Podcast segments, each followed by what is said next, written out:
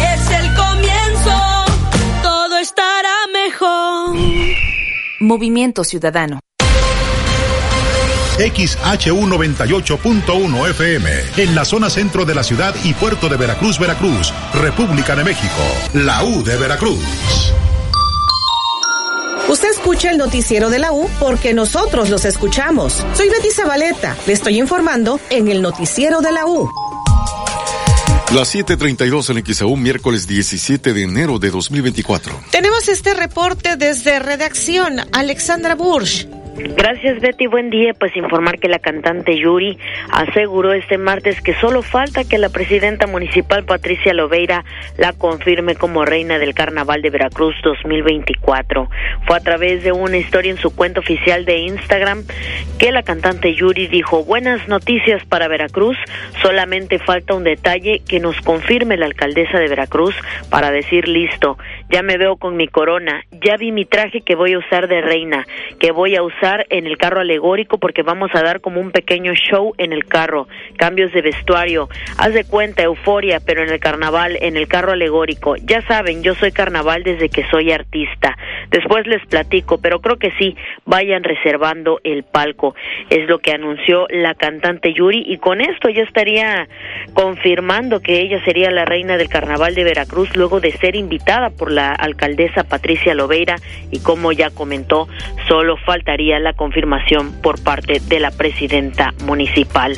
Pues es la información, lo que dio a conocer Yuri durante la noche de este martes, está confirmando que podría ser ella la reina del carnaval número 100 en Veracruz y solo faltaría la confirmación de las autoridades municipales.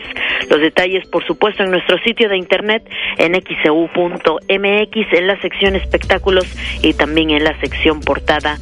En Facebook también nos encuentra como XEU Noticias Veracruz. Es el reporte, Betty. Buenos días.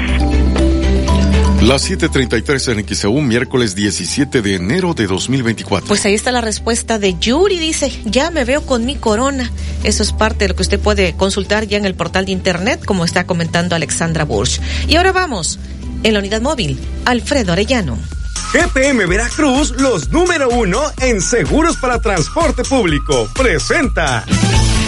Saludándote una vez más, Betty, al igual que la audiencia, y bueno, pues dando seguimiento al tema de los módulos eh, de, para el trámite de licencia de conducir en la zona conurbada Veracruz, Boca del Río. Acá en Avenida Cuauhtémoc con Miguel Ángel de Quevedo ya están las filas, largas filas de personas que pues están tratando de concluir este eh, trámite. Ayer eh, pues eh, dábamos precisamente eh, seguimiento a esta situación que se está viviendo donde las eh, personas eh, llegan muy temprano y se va prácticamente hasta la hora que cierran los módulos debido a eh, pues eh, el retraso, la lentitud del sistema.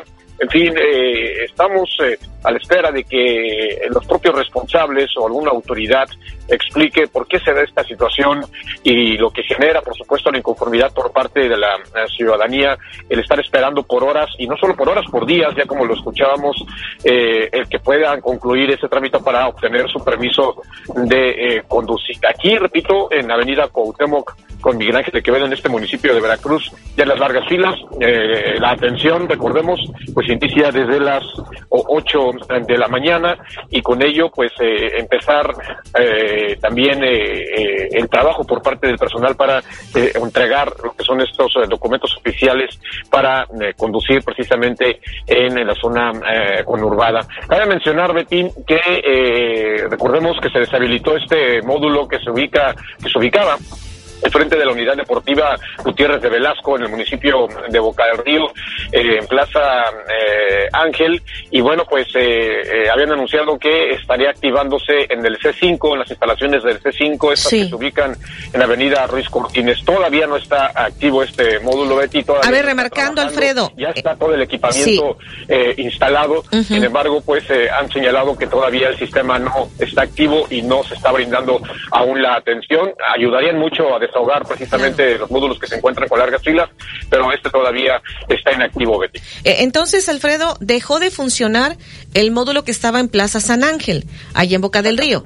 Dijeron que iban a habilitar eh, pues otro módulo en el C5, pero este todavía no está funcionando aún no estaba funcionando Betty y, y como pues mencionaba ya eh, hablaban que se encuentra todo el equipo todo lo que se requiere para eh, atender a la ciudadanía al interior de, este espacio, de lo que es el 5, donde se les destinó para que pueda eh, ser atendida la población, pero eh, pues eh, remarcar esto, ¿no? No está funcionando aún, no está activo todavía, a la espera pues de saber en qué momento pudieran ya la gente acudir a solicitar su, licencia de conducir aquí al C5, enfrente precisamente a un costado del ilustre veracruzano, aquí en Avenida Ruiz Cortines, en este municipio de Boca del Río.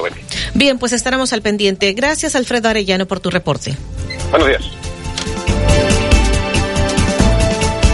GPM Veracruz, los número uno en seguros para transporte público, presentó.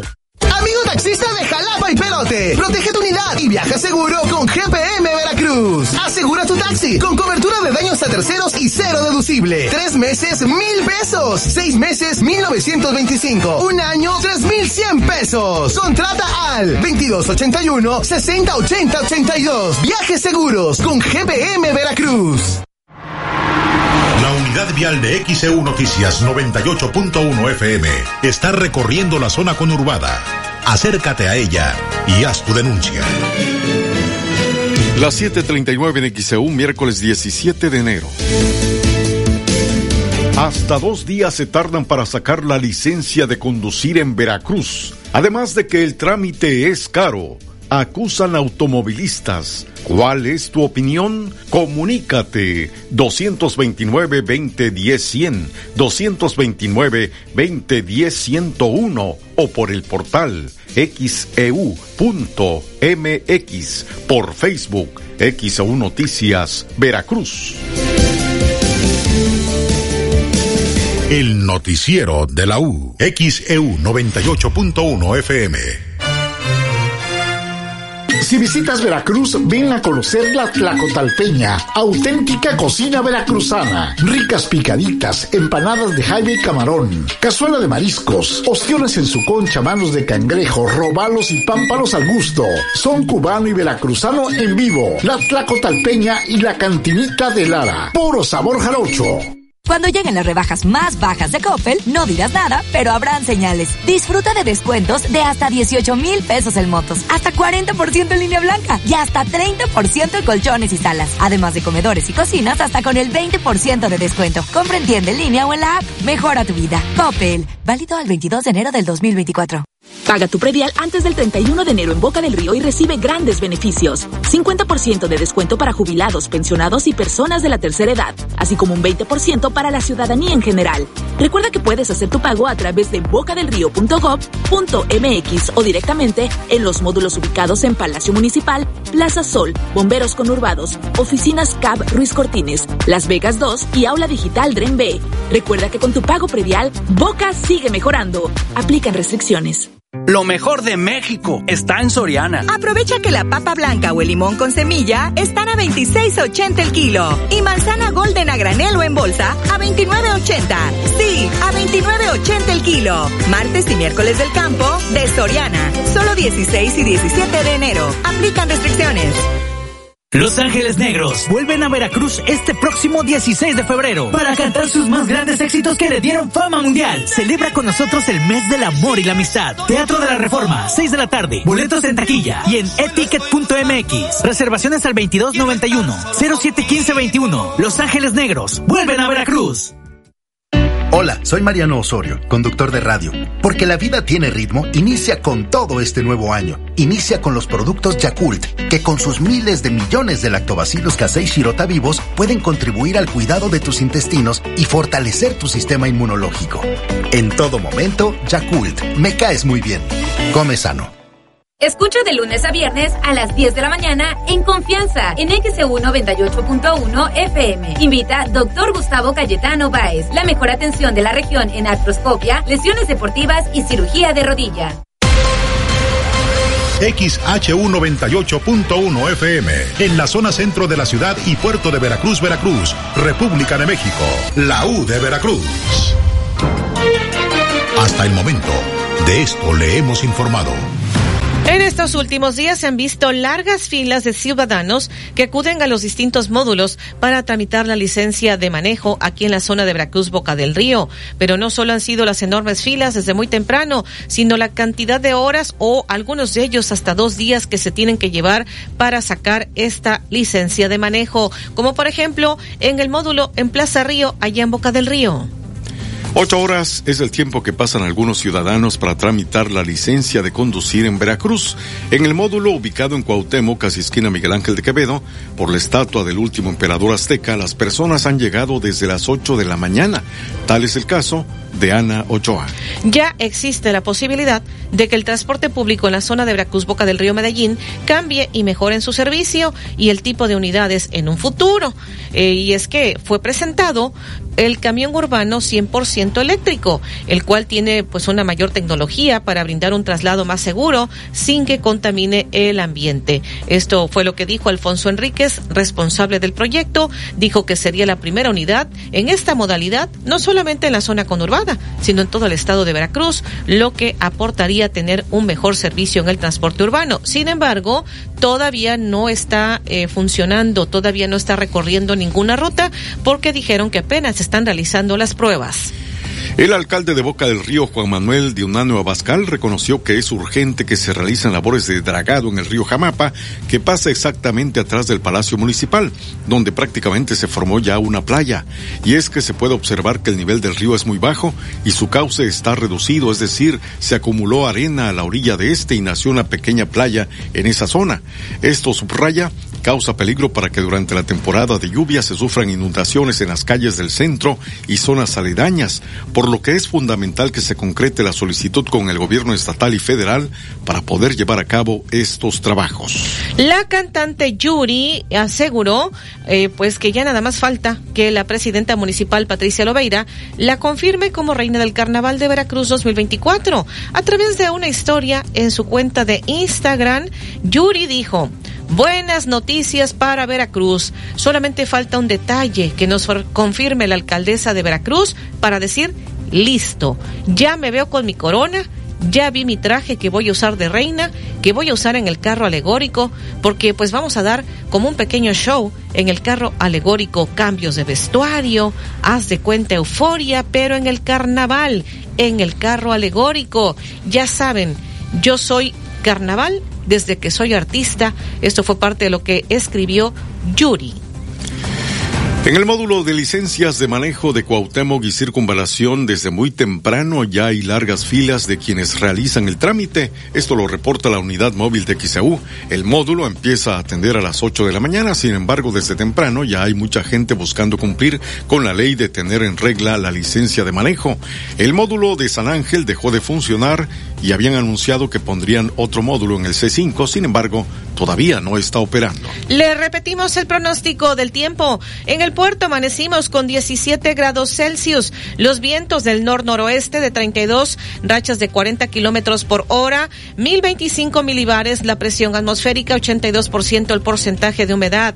Hoy la temperatura máxima aquí en el puerto de Veracruz, 21 a 24 grados. Mañana podríamos amanecer con una mínima de 13 a 16 grados Celsius. Hoy todavía está ambiente fresco a frío. Mañana jueves, un ligero incremento en la temperatura, disminuye la probabilidad de lluvias. Estas condiciones de relativa estabilidad de jueves se mantendrían parte del viernes antes de otro frente frío que sería el número 28. Muy posiblemente entre 8 y 9 de la noche del viernes estaría cruzando Veracruz, dejaría un alto contenido de humedad que podría pues ocasionar nevadas, caída de nieve o aguanieve en los picos. Esto sería para el sábado y el evento de norte por una masa de aire ártico, aire muy frío que nos dejaría el descenso de temperatura hacia el fin de semana. Así que hay que prepararse hacia el viernes por la noche, el sábado, eh, de acuerdo al pronóstico, podría ser un poco menos intenso. Al momento para el viernes por la noche, las rachas pudieran ser de este evento de norte de 60 a 70. Para el sábado, posibles rachas de 75 a 80 kilómetros por hora, pero esto puede variar. Y en Jalapa, hoy se está pronosticando una temperatura máxima de entre 14 a 16 grados Celsius. Las 7:46 en XEU, miércoles 17 de enero de 2024. Y más adelante lanzaron ya la convocatoria para las bodas colectivas en Boca del Río. Y pues también le comentaremos la fecha en que tal vez ya estarían remodelando el Zócalo de Veracruz. Siguen los ataques a barcos de carga en el Mar Rojo. El puerto de Veracruz cierra en primer lugar nacional el movimiento de carga en el 2023. Le estaremos comentando también sobre la pasarela rosa en beneficio de mujeres con cáncer. La convocatoria, cuando se abriría la convocatoria de ingreso a la Universidad Veracruzana. Y por supuesto, en la sección de deportes, le estarán comentando nuestros compañeros de deportes. Andrés Guardado volvería a la Liga MX con León. México ya no, ya no buscará eh, pues ser sede de los Juegos Olímpicos del 2036. Las 7 de la mañana con 47 minutos en XAU, miércoles 17 de enero. Vamos con este reporte, Anabel Vela, te escuchamos. Sí, ¿qué tal? Muy buenos días. Para comentarles que me encuentro al exterior del módulo de licencias que está ubicado en la esquina La Fragua y José Azueta en el municipio de Veracruz, donde ya se observa una larga fila. El módulo abre a las 8, pero desde las 4 de la mañana, incluso antes, personas han llegado aquí para hacer el trámite y es que antes ante las largas filas, pues algunos han tenido que regresar porque no alcanzaron lugar en un día anterior. Vamos a escuchar lo que dijeron al respecto. ¿Viene usted a hacer el trámite para la licencia? Sí, intentamos. ¿Sí? ¿Y qué tal? ¿A qué hora llegaron ustedes? Cinco de la mañana. Cinco. ¿Y cómo ve ahorita el proceso? ¿Ha habido varias, eh, varios días con filas largas? ¿Cómo ve? Sí, muy lento, como que no hay módulos y falta más atención e información. Debería ser más rápido el trámite. Así es, como en otros lugares que se pueden hacer anticipadamente, traer papeles, adelantar y no tenernos aquí en las madrugadas. Usted incluso hasta está aquí con su silla y a las seis. Y... Así es, yo en lo personal llegué a las cinco, pero hay otros compañeros que llegaron a dos de la mañana, tres de la mañana. Así de plano. Así es. ¿Su nombre cuál es? Alejandro Picasso. Oiga, bueno, usted también aquí esperando y con ya se siente también el frío, ¿no? Sí, bastante. Llegué cinco y media más o menos, porque ya había venido antes y la verdad que no toqué el lugar. ¿Sí? ¿Cuándo sí. vino usted? La semana pasada, pero pues no puedo estar pidiendo días para faltar y poder venir a hacer mi trámite. Pierde días de trabajo. Sí. ¿Y cómo ve todo este procedimiento, el trámite? Muy lento, muy lento el proceso. Antes habíamos módulos, ahora tengo, bueno, conocidos que me dicen que vienen de Cuauhtémoc porque luego no los atienden allá o se cae el sistema y los mandan para acá, entonces se vuelve todavía más lento. ¿Y el costo cómo lo ve? El costo no le va a problema. Sí. El problema es el trámite. El trámite. Y perder tiempo. Muy bien, ¿su nombre cuál es? Freddy Gómez. Usted también llegó temprano. Hola, buenos días. ¿Qué tal ve el trámite? Pésimo servicio. Pésimo servicio. Pésimo servicio. Y como no les interesa, ya se va la administración. Horrible, horrible, sinceramente. Y ahorita llegan desde varias horas antes. Diez para las seis llegué yo. Y ya había fila. Ayer vine, pero siete y media ya me tocó con la ficha 40, ya no me tocó lugar. O sea, nada más dan un cierto número y ya. Pues no sé si den fichas o no, pero ya, ya no me esperé, me fui. Pésimo, pésimo el servicio. Ya no hay módulos ahora más que este y el de Boca del Río. Y el de Cuauhtémoc. Y el de Cuauhtémoc nada más. ¿Su nombre sí. cuál es? Moisés.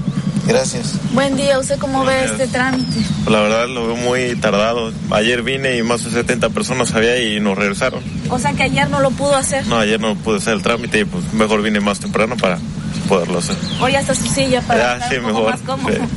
¿Cuál es su nombre? Ángel Solano para servirle. Gracias. Señor, ¿usted cómo ve esta situación del trámite? Porque es muy tardado nada más. ¿Tardado? Sí. Pierden el tiempo. El y... tiempo y hay que ir a trabajar temprano, pero ya pierde uno un día. Porque ahorita de aquí a que sale uno, pues es muy engorroso, ¿no? Debería ser más... Más ágil. Más ágil.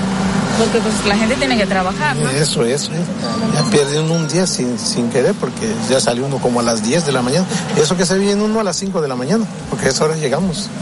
¿A las 5? ¿Su nombre cuál es? Raimundo también. ¿Y usted qué opina? Igual a las 5 de la mañana estar ¿Sí? aquí con el frío. Y con el frío. Y con el frío, dijera, y pues tiene uno que perder a veces un día de trabajo. Sí, porque a veces es muy tardado. Sí, debería de haber más módulos. Así es, es correcto, porque los módulos que hay, que ahorita sé que hay uno en Cuauhtémoc y ahorita este, están hasta el tope de gente, de verdad. O sea que si no vienen temprano no alcanzan. No alcanzamos, así es, ni fichas ni nada, o sea, y hay que perder mucho tiempo, la verdad. ¿Cuál es Eso es Israel Barragán. Bueno, hay parte de lo que mencionaron algunas de las personas aquí sondeadas, aquí al exterior de este módulo de licencias que se encuentra en la esquina de La Fragua y José Azueta, aquí en este municipio de Veracruz, pues todas coinciden en que están perdiendo mucho tiempo en este trámite y que debería de haber pues más módulos porque bueno, son insuficientes. Ahí la situación persisten las largas filas al exterior de los módulos de licencias aquí en el municipio de Veracruz. El reporte, buenos días. Las 7 de la mañana, 51 minutos en XEU, miércoles 17 de enero.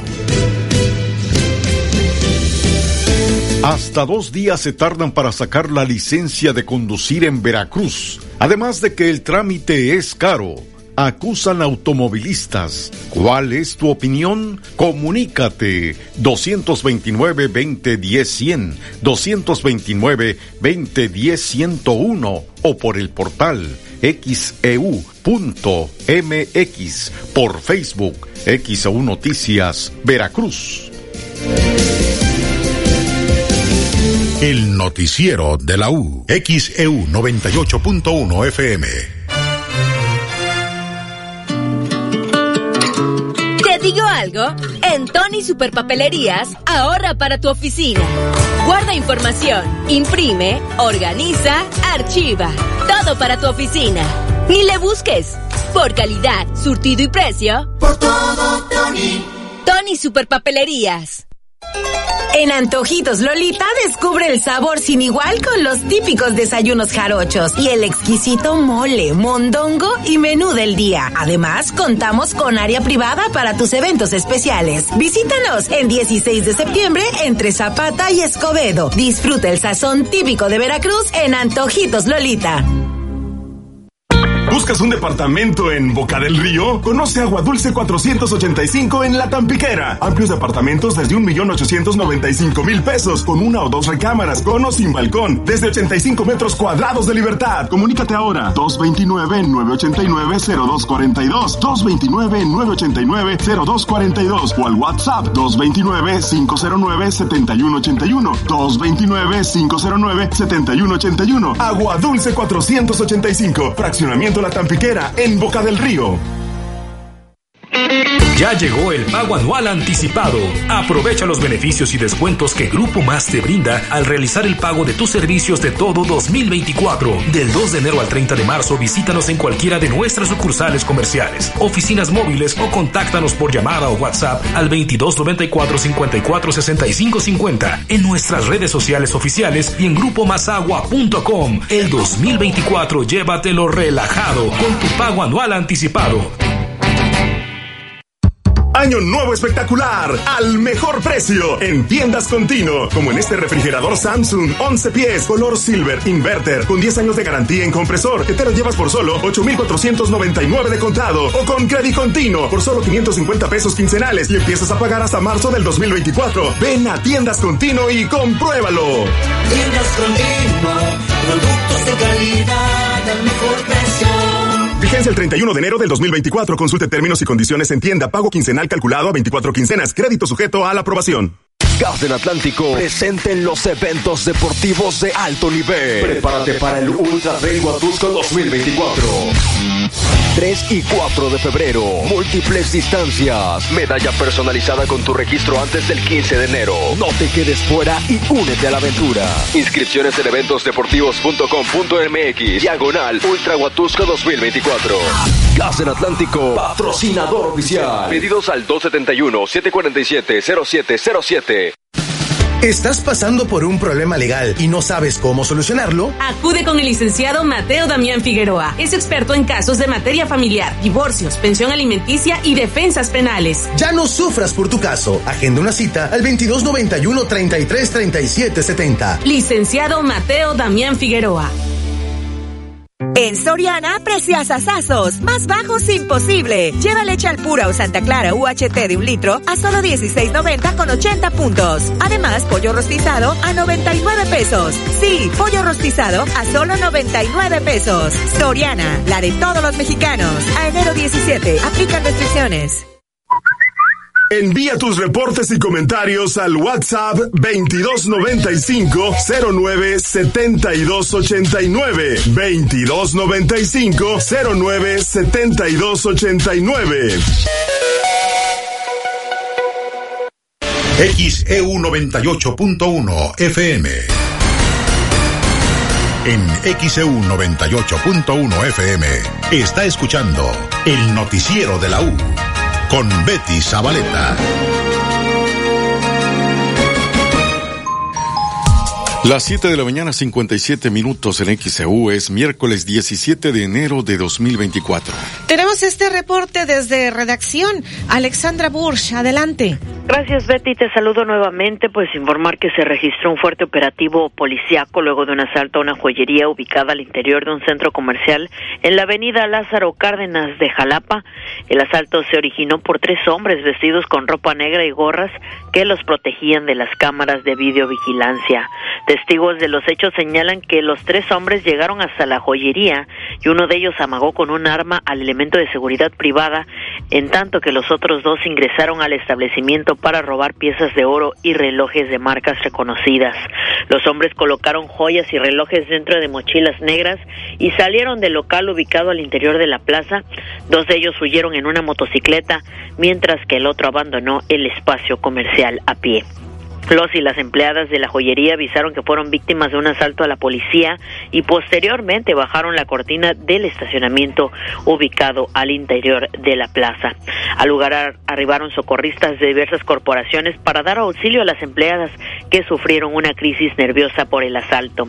La policía de la Secretaría de Seguridad Pública y de la Dirección de Seguridad Ciudadana y Tránsito Municipal iniciaron un intenso operativo en la avenida Lázaro Cárdenas para dar con los responsables del asalto y localizaron una motocicleta abandonada en la colonia 7 de noviembre de Jalapa, la cual al parecer es la que habrían ocupado estos presuntos ladrones.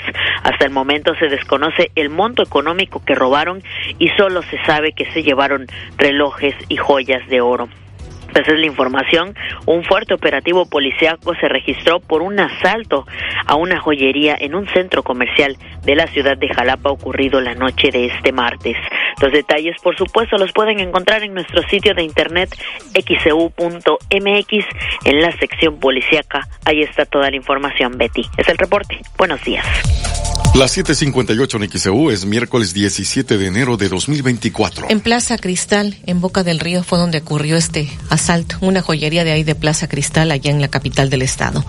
Y pues se lanzó ya la convocatoria para las bodas colectivas en Boca del Río.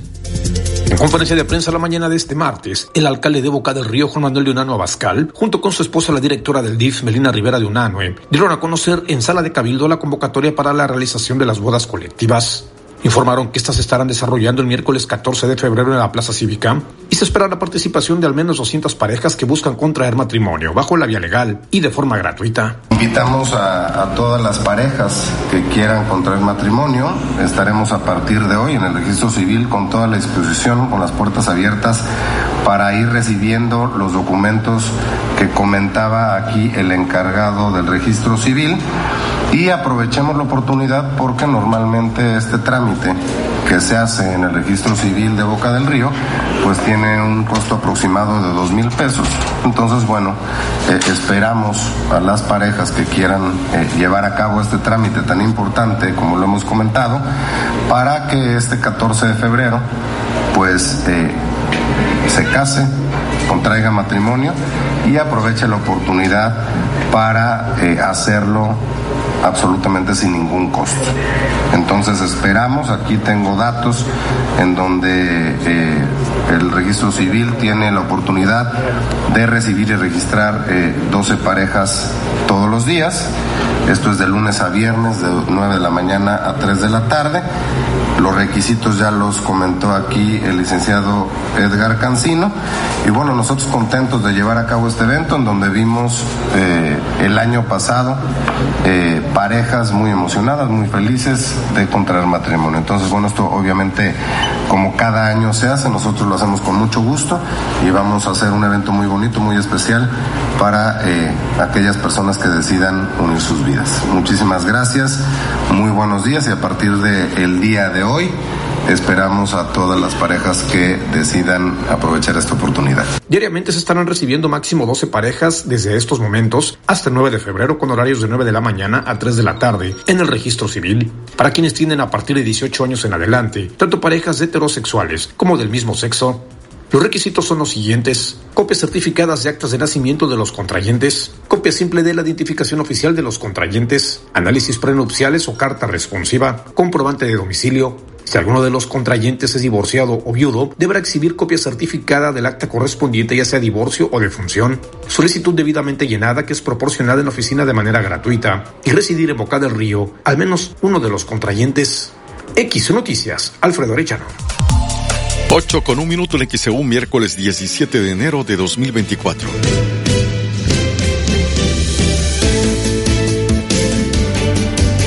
Hasta dos días se tardan para sacar la licencia de conducir en Veracruz. Además de que el trámite es caro, acusan automovilistas. ¿Cuál es tu opinión? Comunícate 229-2010-100, 229-2010-101 o por el portal xeu.mx,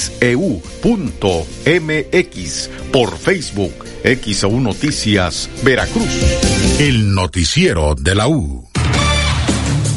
Desde Veracruz, Veracruz, sintoniza XHU 98.1 FM, con estudios y oficinas en Ocampo, esquina Independencia, séptimo piso del edificio Pasos, en la zona centro de la ciudad y puerto de Veracruz, Veracruz, República de México. XHU 98.1 FM, con teléfonos 2010-100 y 2010-101. Si vive fuera de Veracruz, marque 229. XEU 98.1 FM, la U de Veracruz. Estación integrante de Grupo Pasos Radio.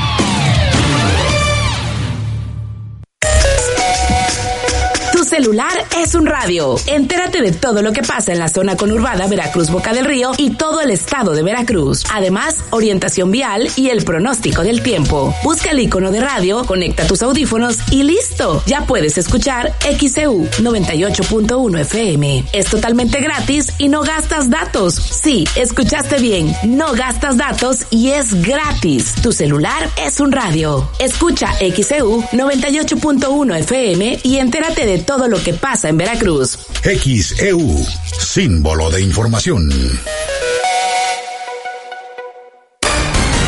En XEU 98.1 FM está escuchando el noticiero de la U con Betty Zabaleta.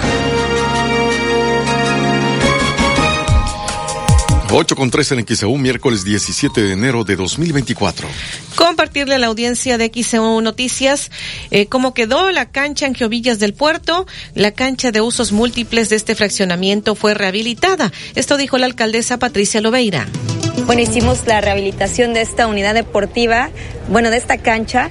Como pueden ver, pues pusimos los andadores que la verdad quedaron muy bonitos con este granito, además de que pusimos la reja. También hicimos los muros que ya estaban muy deteriorados, entonces ya también los hicimos unos nuevos y los otros los, los rehabilitamos. Además de que también pusimos pasto y bueno, pues se rehabilitó la cancha completa. La verdad es que estamos muy contentos con el resultado y seguimos trabajando diariamente incansablemente para entregar más obras para todos los veracruzanos. ¿De cuánto es la inversión de este espacio? Dos millones quinientos mil pesos lo que invertimos aquí en esta cancha.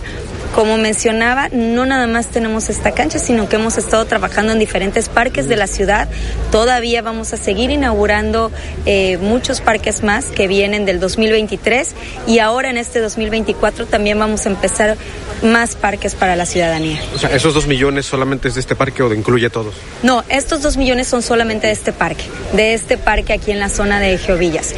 Y de ahí terminamos este, otros parques que hemos ido rehabilitando con mayor presupuesto. ¿Cuántos son los habitantes beneficiados aquí? Son alrededor de 3.000 habitantes beneficiados, además de que no nada más es la gente que viene de esta zona, sino que de otras zonas también viene gente a practicar deporte. 8.5 en XEU, miércoles 17 de enero. Esto dijo la alcaldesa de Veracruz, Patricia Loveira, y luego de que se anunció la primera fase de rehabilitación del centro histórico que incluye la construcción de un colector eh, para evitar las inundaciones y la remodelación del zócalo, eh, esto comentó que para junio ya estaría lista la nueva cara del zócalo. Ya empezamos con el centro histórico, la verdad es que es una obra que va a quedar increíble. Ya nosotros vamos a empezar en esta primera fase, hicimos un plan maestro para solucionar, tenemos ya el diagnóstico de todo el centro histórico, hicimos un, un plan maestro para solucionar todas las problemáticas del centro histórico, sin embargo es un plan a largo plazo. Nosotros vamos a iniciar con esta primera fase que incluye el primero de los colectores, de los cuales es el más importante, que es el que mencioné ayer en la exposición, que es Zamora, Independencia y Lerdo ese va a unirse junto con el colector que está haciendo Asipona, ahí abajo de la Plaza del Heroísmo. Ese colector es importantísimo también porque ese es el que une al centro histórico, las obras del centro histórico. Entonces es, es, importante que se lleve a cabo la obra de Asipona y además de toda esta infraestructura hidráulica, sanitaria que vamos a hacer, vamos también a estar trabajando en el embellecimiento del lugar.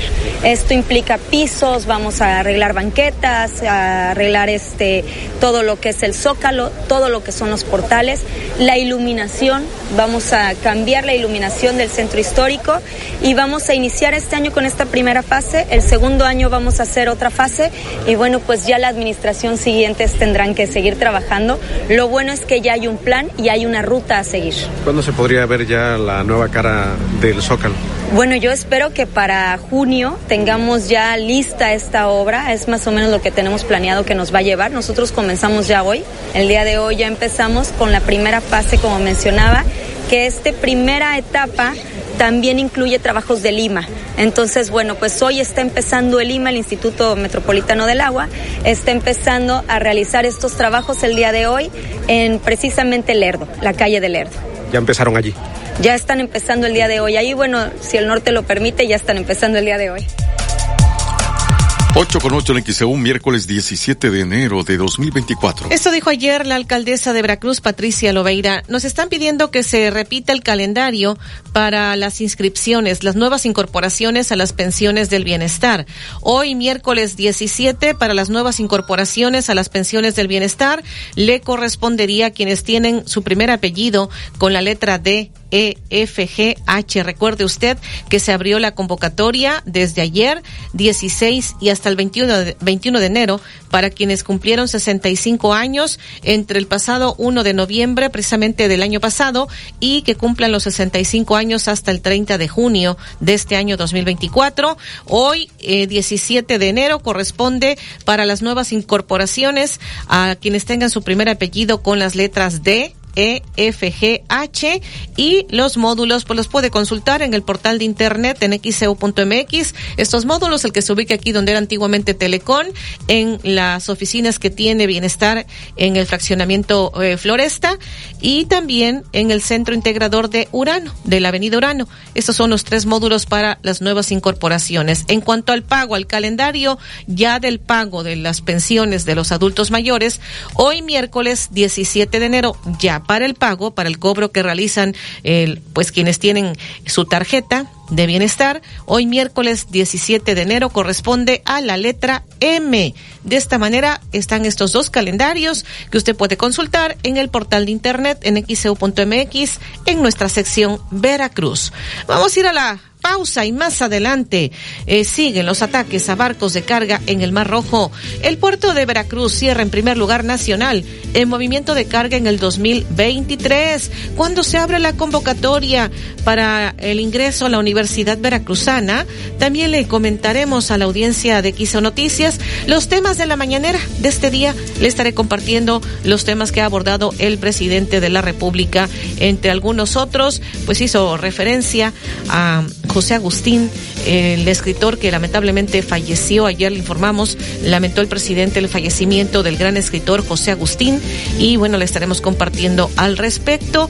El presidente dice, le reprocha a medios de comunicación sobre la caída de una dovela en la construcción del tren interurbano México-Toluca. Él dice que hay una campaña en contra de su gobierno. Más adelante le estaremos compartiendo y también en la sección de deportes le tendrán todos los detalles.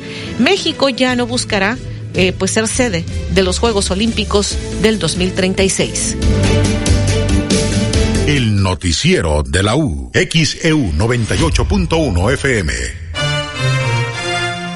En Oxo ahorra con todo en los básicos de tu hogar. Compra Coca-Cola variedad de sabores de 3 litros más variedad de chips o toreadas Barcel de 170 gramos por solo 92 pesos. Además, llévate variedad de botanas familiares 2 por 75 pesos. Oxo, a la vuelta de tu vida. Consulta productos participantes en tienda. Válido el 24 de enero. Cuando lleguen las rebajas más bajas de Coppel, no digas nada, pero habrán señales. Llévate artículos en el área de tecnología con increíbles descuentos. Celulares hasta con el 45% y pantallas hasta con el 40%. Compra en tienda, en línea o en la app. Mejora tu vida. Coppel. Válido al 31 de enero del 2024. En Gas del Atlántico te agradecemos por mantenernos en tu preferencia y te deseamos un 2024 lleno de momentos extraordinarios y sueños cumplidos. Celebremos juntos el inicio de un año lleno de oportunidades. Con Gas del Atlántico, este año haz rendir al máximo tu dinero. Pedidos al 271-747-0707. Gas del Atlántico te desea felices fiestas. Encuentra el azulito seguro y rendidor en la tiendita de tu colonia. La Tremenda Corte cumple 83 años siendo el programa humorístico más exitoso de la radio. El XO se ha transmitido La Tremenda Corte de manera ininterrumpida durante 80 años y tenemos un regalo para usted, el Maratón de la Tremenda Corte. Dos horas continuas con capítulos de La Tremenda Corte, sábado 7 a 9 de la noche. La Tremenda Corte por XEU 98.1 FM, una tradición en Veracruz. Hola, soy Mariano Osorio, conductor de radio. Porque la vida tiene ritmo, inicia con todo este nuevo año. Inicia con los productos Yakult, que con sus miles de millones de lactobacilos casei shirota vivos pueden contribuir al cuidado de tus intestinos y fortalecer tu sistema inmunológico. En todo momento, Yakult, me caes muy bien. Come sano. Si visitas Veracruz, ven a conocer la Tlacotalpeña, auténtica cocina veracruzana. Ricas picaditas, empanadas de jaime y camarón, cazuela de mariscos, ostiones en su concha, manos de cangrejo, robalos y pámpanos al gusto. Son cubano y veracruzano en vivo. La Tlacotalpeña y la cantinita de Lara. Puro sabor jarocho. Paga tu predial antes del 31 de enero en Boca del Río y recibe grandes beneficios. 50% de descuento para jubilados, pensionados y personas de la tercera edad, así como un 20% para la ciudadanía en general. Recuerda que puedes hacer tu pago a través de bocadelrío.gov.mx o directamente en los módulos ubicados en Palacio Municipal, Plaza Sol, Bomberos Conurbados, Oficinas CAB Ruiz Cortines, Las Vegas 2 y Aula Digital Dren B. Recuerda que con tu pago predial, Boca sigue mejorando. Aplican restricciones. Lo mejor de México está en Soriana. Lleva pollo entero fresco a 28 pesos el kilo o carne molida de res 80-20 a 77.50 y milanesa de cerdo fresca a 84.90. Sí, a 84.90 el kilo. Martes y miércoles del campo de Soriana. Solo 16 y 17 de enero. Aplican restricciones. XEU 98.1 FM. El noticiero de la U presenta la información deportiva.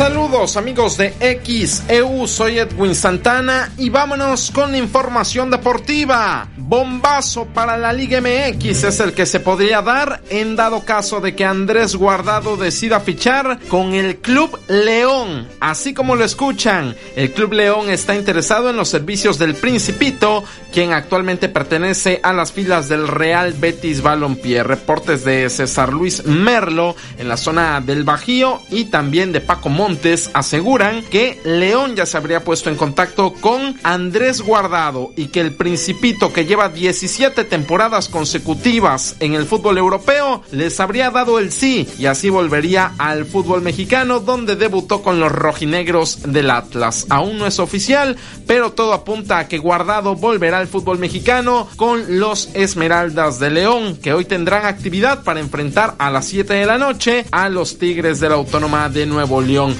Duelo con el que cierra la jornada 1 y en la previa de este partido habla el futbolista Gonzalo Napoli, elemento de la fiera.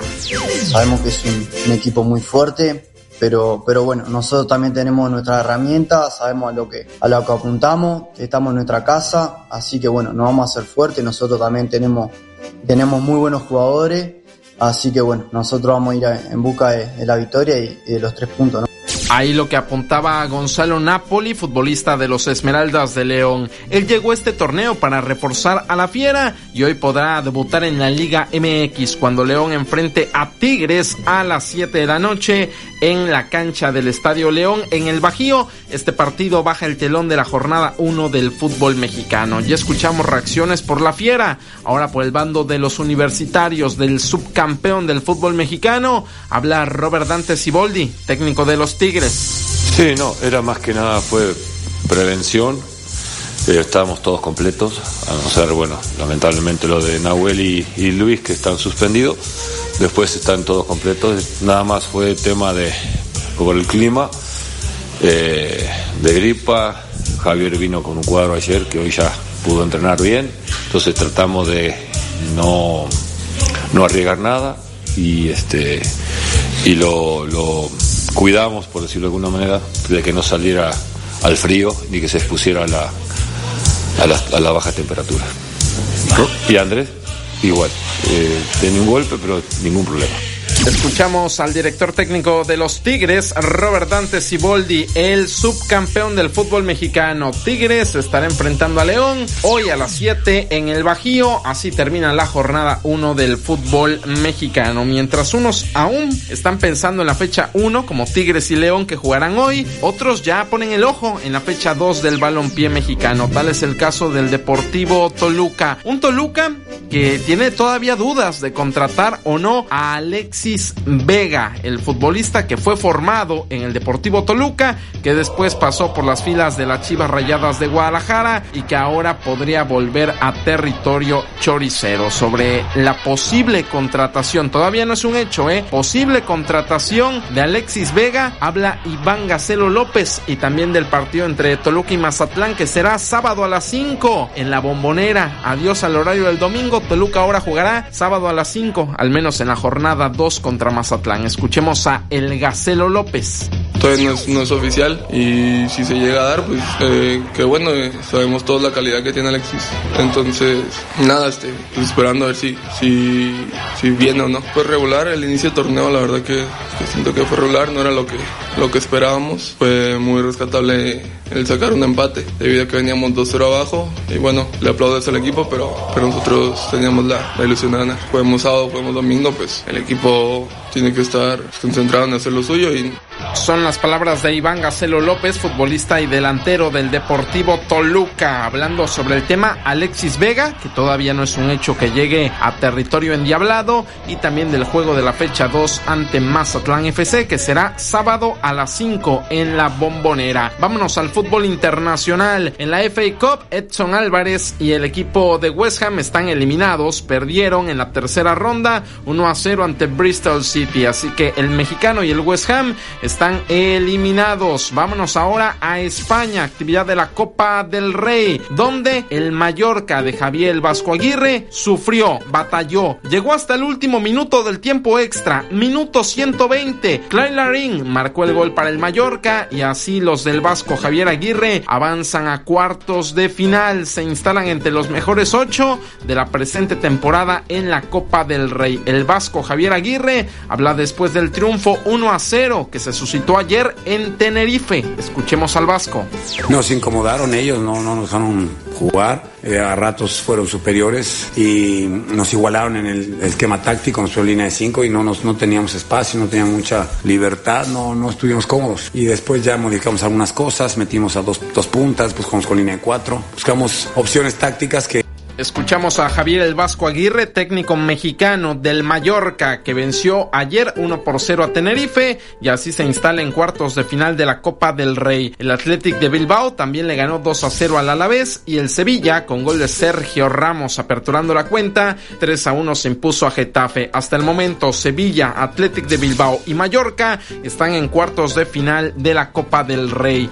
Hoy a la 1 de la tarde, Valencia enfrenta a Celta de Vigo, Osasuna a las 12 medirá a la Real Sociedad y 2 con 30 Girona hará lo propio ante el Rayo Vallecano. Mañana jueves, Unionistas, el equipo sensación, enfrenta Barcelona. Ojo con el tema Xavi, está en suspenso la continuidad de Xavi, quien en dado caso de perder ante Unionistas y ante el Betis en la liga, podría decirle adiós al banquillo culé y Rafa Márquez, el mexicano, podría apuntarse para la dirección técnica del primer equipo del Barcelona. Recordemos que Rafa Márquez ya dirige en estos momentos a la filial del Barça, que es el Barca B, el Barcelona Athletic. Así que el Barça el jueves con Xavi todavía en el banquillo enfrentará a Unionistas de Salamanca y el jueves Atlético de Madrid ante el Real Madrid. Cerrando en información deportiva, México se baja de la carrera para los Juegos Olímpicos que le correspondían en este caso al año 2036. Es un hecho, México no va por la candidatura de Juegos Olímpicos del año 2036.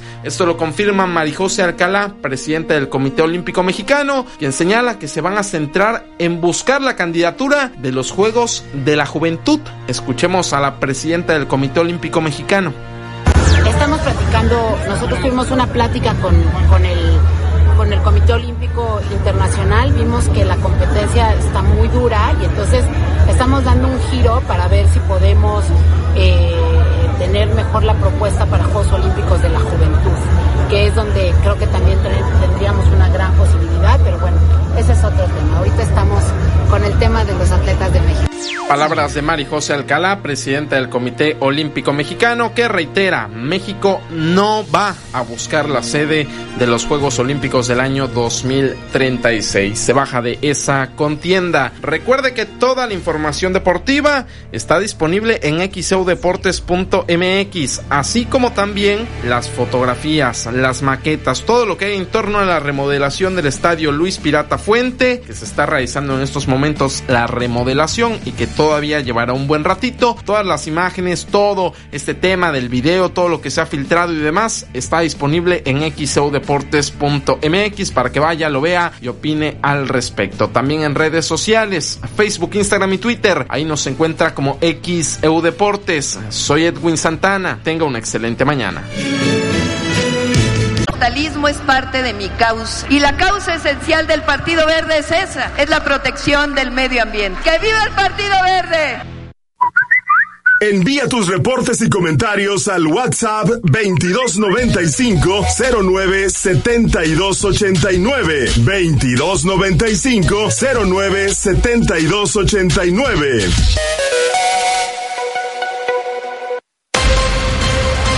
XHU98.1 FM, en la zona centro de la ciudad y puerto de Veracruz, Veracruz, República de México, la U de Veracruz. En XEU 98.1 FM está escuchando el noticiero de la U con Betty Zabaleta. 829 en XEU es miércoles 17 de enero de 2024. Tenemos mensajes, David. Si Betty Fernando Olmedo en Fraccionamiento Virginia dice Yuri le va a dar un espectáculo especial a nuestro carnaval. Ojalá el comité decida que los carros alegóricos sean con motivos de veracruzanos ilustres y lugares históricos de Veracruz, por ejemplo. Un carro alusivo a los deportistas y equipos veracruzanos, otro alusivo a nuestros lugares históricos, que no vayan a salir con dragones chinos. Sergio Aceves, es licenciado, dice en Fraccionamiento Virginia, yo creo que Agustín Lara compuso Veracruz en honor eh, a la ciudad. e incluyó una dedicación al pirata en parte de la letra. Es cuando la canción dice con alma de pirata. El señor José Alfredo González en la colonia La Pochota pide agentes de tránsito en Bolívar y Alemán, ya que no funciona el semáforo y hay un caos vial. Señor Perdón, David, acá también varios radioescuchas nos están insistiendo, desde temprano están insistiendo nuestros radioescuchas, los del semáforo de Bolívar y Alemán, que no funciona y es un tremendo congestionamiento vial en Bolívar y Miguel Alemán, que no está funcionando este semáforo. El señor Mario Perea en la colonia Reserva 3 reporta que no ha acudido a podar los árboles en calle Aceituna, lote 22. Daniel López Dice un saludo a toda nuestra familia Ruiz que nos escuchan en Coatepec, Veracruz, familia Hernández Alvarado, nos escuchan en Cárdenas, Tabasco y familia Galván en Veracruz, Veracruz, de parte de la familia López Hernández desde Montreal, Canadá. Claudia Reyes en Fraccionamiento Floresta, qué bueno que Yuri será la reina y esto provocará que sea un carnaval espectacular. Víctor Ruiz en la colonia Playa Linda dice excelente que vayan a llegar los camiones urbanos eléctricos, lo malo es los choferes que los manejen, ya que no los van a cuidar y la gran cantidad de baches que hay, con el tiempo serán unas chatarras. Manuel Suárez Martínez, él dice saludos paisanos a todo el staff de la Gran Guisaú de Veracruz. Vengo de vacaciones desde Apodaca, Nuevo León. Espero poder ir a conocerlos antes de irnos a mi rancho. Ya no escucho a Artemio. está de vacaciones. Artemio está de vacaciones. Está de vacaciones, don Artemio. 8.30 minutos en XEU. Bueno, pues eh, lo que nos han compartido de parte de la audiencia de este día que eh, nos dijiste en la efeméride, David, es natalicio. Se recuerda a natalicio de Pirata Fuente, de Luis de la Fuente el Pirata, precisamente este día. Y pues sí, nos dice su nieto, Antonio de la Fuente Ugalde, que Agustín Lara escribió la canción Veracruz inspirado en el pirata. Yo nací con la de plata y nací con alma de pirata. Efectivamente, hoy se cumple un aniversario más del natalicio de mi abuelo y siempre, siempre se ha hablado de esa, de esa anécdota eh, sobre que Agustín Lara le dedica o se inspira más bien en la vida de mi abuelo para componer Veracruz. Agustín Lara y mi abuelo como pues personajes representativos de, de, la vida veracruzana desde aquel entonces eh, estrecharon una, una, una muy bonita amistad. De hecho hay unas fotos, eh, pues, pues se puede decir icónicas, ¿no? Donde están ellos dos en la famosa casita blanca.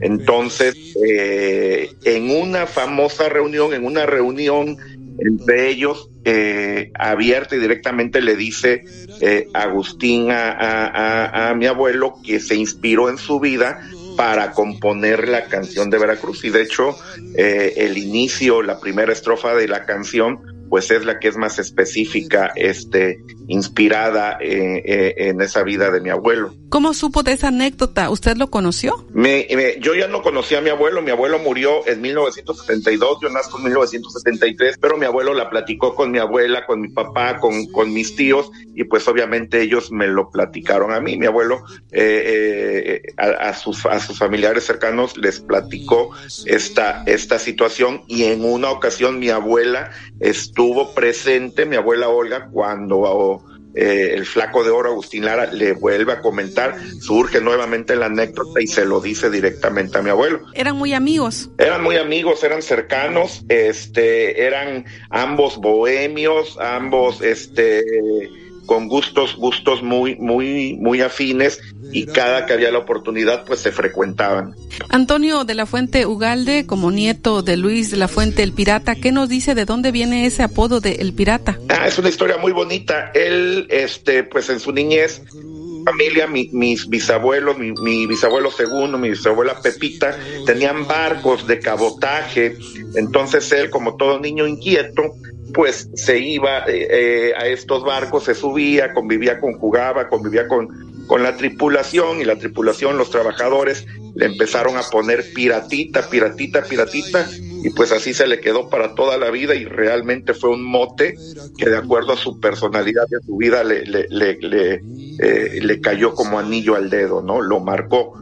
Eh, de por vida. Y ahora que nos comenta un poco de este legado y la gran trayectoria de su abuelo Luis de la Fuente el Pirata. Pues este, con mucho orgullo, eh, sinceramente, como familiar y como veracruzano, pues hablar de, de lo que es eh, el futbolista más grande que ha dado México, lo digo inspirado en pues lo que me platicaron todos los todos aquellos sobre todo que los vieron jugar que creo que es la opinión que tiene que tiene más, más valor con muchos eh, muchos récords por ejemplo como el primer mexicano en jugar en el extranjero el primer mexicano en jugar contratado por equipos en cuatro países diferentes el primer mexicano en debutar a los 15 años eh, como decía Fernando Marcos, don Fernando Marcos, pues el Pirata Fuente primero primero en todo, el, eh, entra al Salón de la Fama eh, de Pachuca en la primera generación, el estadio lleva su nombre, al pie del estadio está, está su estatua, entonces, pues son muchísimas cosas las que se pudieran hablar, ahorita lo resumo muy rápidamente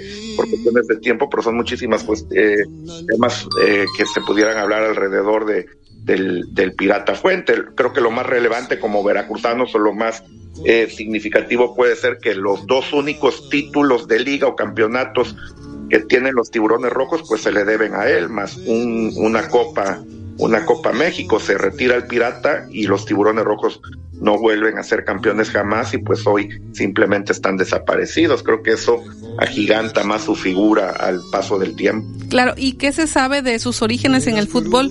¿Cómo es que él eh, se involucra con este deporte? Pues es una persona como, como todos aquellos genios del fútbol o en cualquier este ámbito de la vida, nacen con ese don porque pues él no pasó por fuerzas básicas, por segundas divisiones, divisiones inferiores, nunca fue a probarse con algún equipo, él jugaba fútbol estaba internado en, el internado San José de, de, Tacubaya en la Ciudad de México y, y, y, en este en ese internado pues habían hijos de varios empresarios y directivos del fútbol españoles de aquel entonces y pues lo ven jugar ahí en, dentro del internado un torneo intramuros y de inmediato cuál habrá, cuáles habrán sido sus cualidades y de inmediato lo ve un directivo de la Urrera, un equipo de, de, de, primera división de aquel entonces, y de la escuela se lo lleva directamente a debutar a la primera división a los 15 años, y debutando, pues ni más ni menos le hace un gol que al,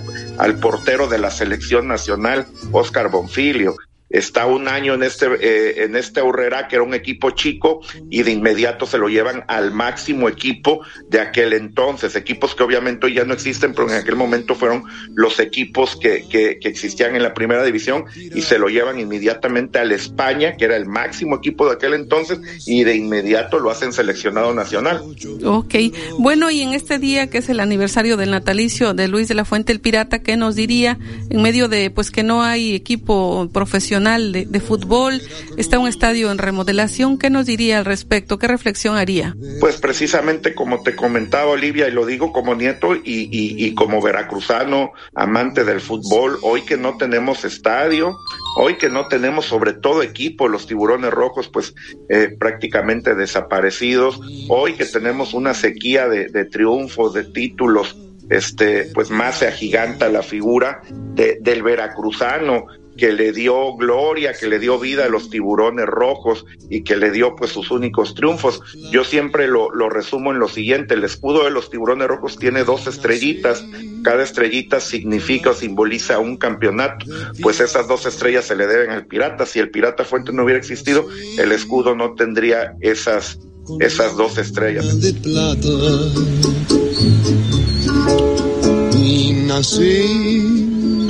Con alma de pirata. Ya son las 8 de la mañana con 38 minutos en XEU, miércoles 17 de enero de 2024. Trovador de veras. Y me fui lejos de Veracruz. El noticiero de la U. XEU 98.1 FM. Para el predial en Veracruz, si pagas antes, pagas menos. Aprovecha los descuentos que durante enero tenemos para ti. 20% en el pago anual anticipado y el 50% a personas registradas en el padrón de pensionados, jubilados, tercera edad, discapacitados, madres solteras y víctimas indirectas de los delitos de desaparición forzada. Paga en cajas del edificio Trigueros, módulos distribuidos por toda la ciudad o en línea desde tesoreriavirtual.veracruzmunicipio.gov.mx. Ayuntamiento de Veracruz, nuestro puerto, nuestra casa. Hola, soy Mariano Osorio, conductor de radio. Porque la vida tiene ritmo, inicia con todo este nuevo año. Inicia con los productos Yakult, que con sus miles de millones de lactobacilos casei shirota vivos pueden contribuir al cuidado de tus intestinos y fortalecer tu sistema inmunológico.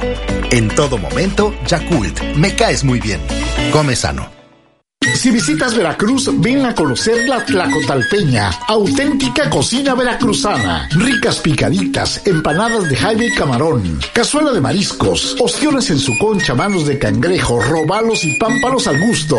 Son cubano y veracruzano en vivo. La Tlacotalpeña y la cantinita de Lara. Puro sabor jarocho. Gas del Atlántico presente en los eventos deportivos de alto nivel. Prepárate para el Ultra Huatusco 2024. 3 y 4 de febrero. Múltiples distancias. Medalla personalizada con tu registro antes del 15 de enero. No te quedes fuera y únete a la aventura. Inscripciones en eventosdeportivos.com.mx. Diagonal Ultra Huatusco 2024. Gas del Atlántico. Patrocinador oficial. Pedidos al 271-747-0707. It's me, Blippi. Blippi regresa al escenario con su nuevo show en vivo, el maravilloso Tour Mundial, ahora en Veracruz. Canta, baila, explora y aprende junto a una invitada especial, Mika. Domingo 21 de abril, World Trade Center, 1.34 de la tarde. Boletos en e-ticket y taquillas del World Trade Center. Blippi, el show en vivo.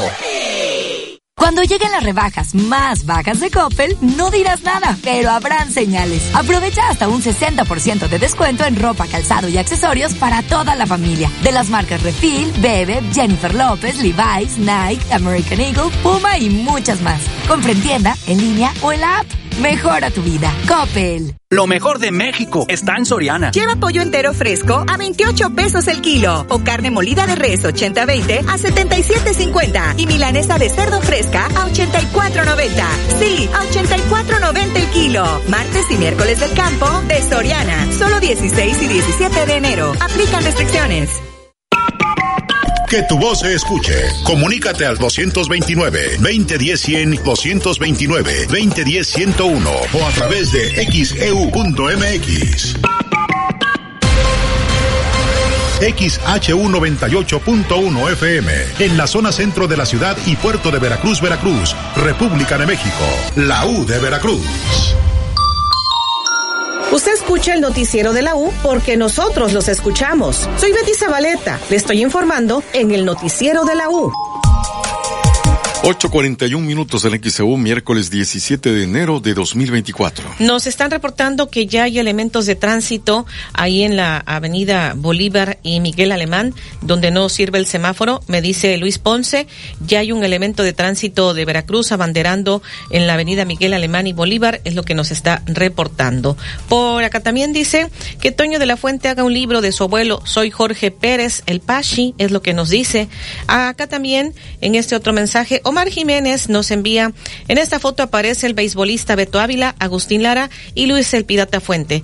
Nos dice, nos envía dos fotografías. Aquí también dice en esta otra, en una noche de bohemia en la casita blanca, Beto Ávila, Agustín Lara y Luis el Pirata Fuente. Saludos, saludos para Omar eh, Jiménez. Dice que Dios se les bendiga y que sigan cumpliendo con la difusión de las noticias que interesan a todos, dice Francisco Valerio Alejandres. Muchísimas gracias.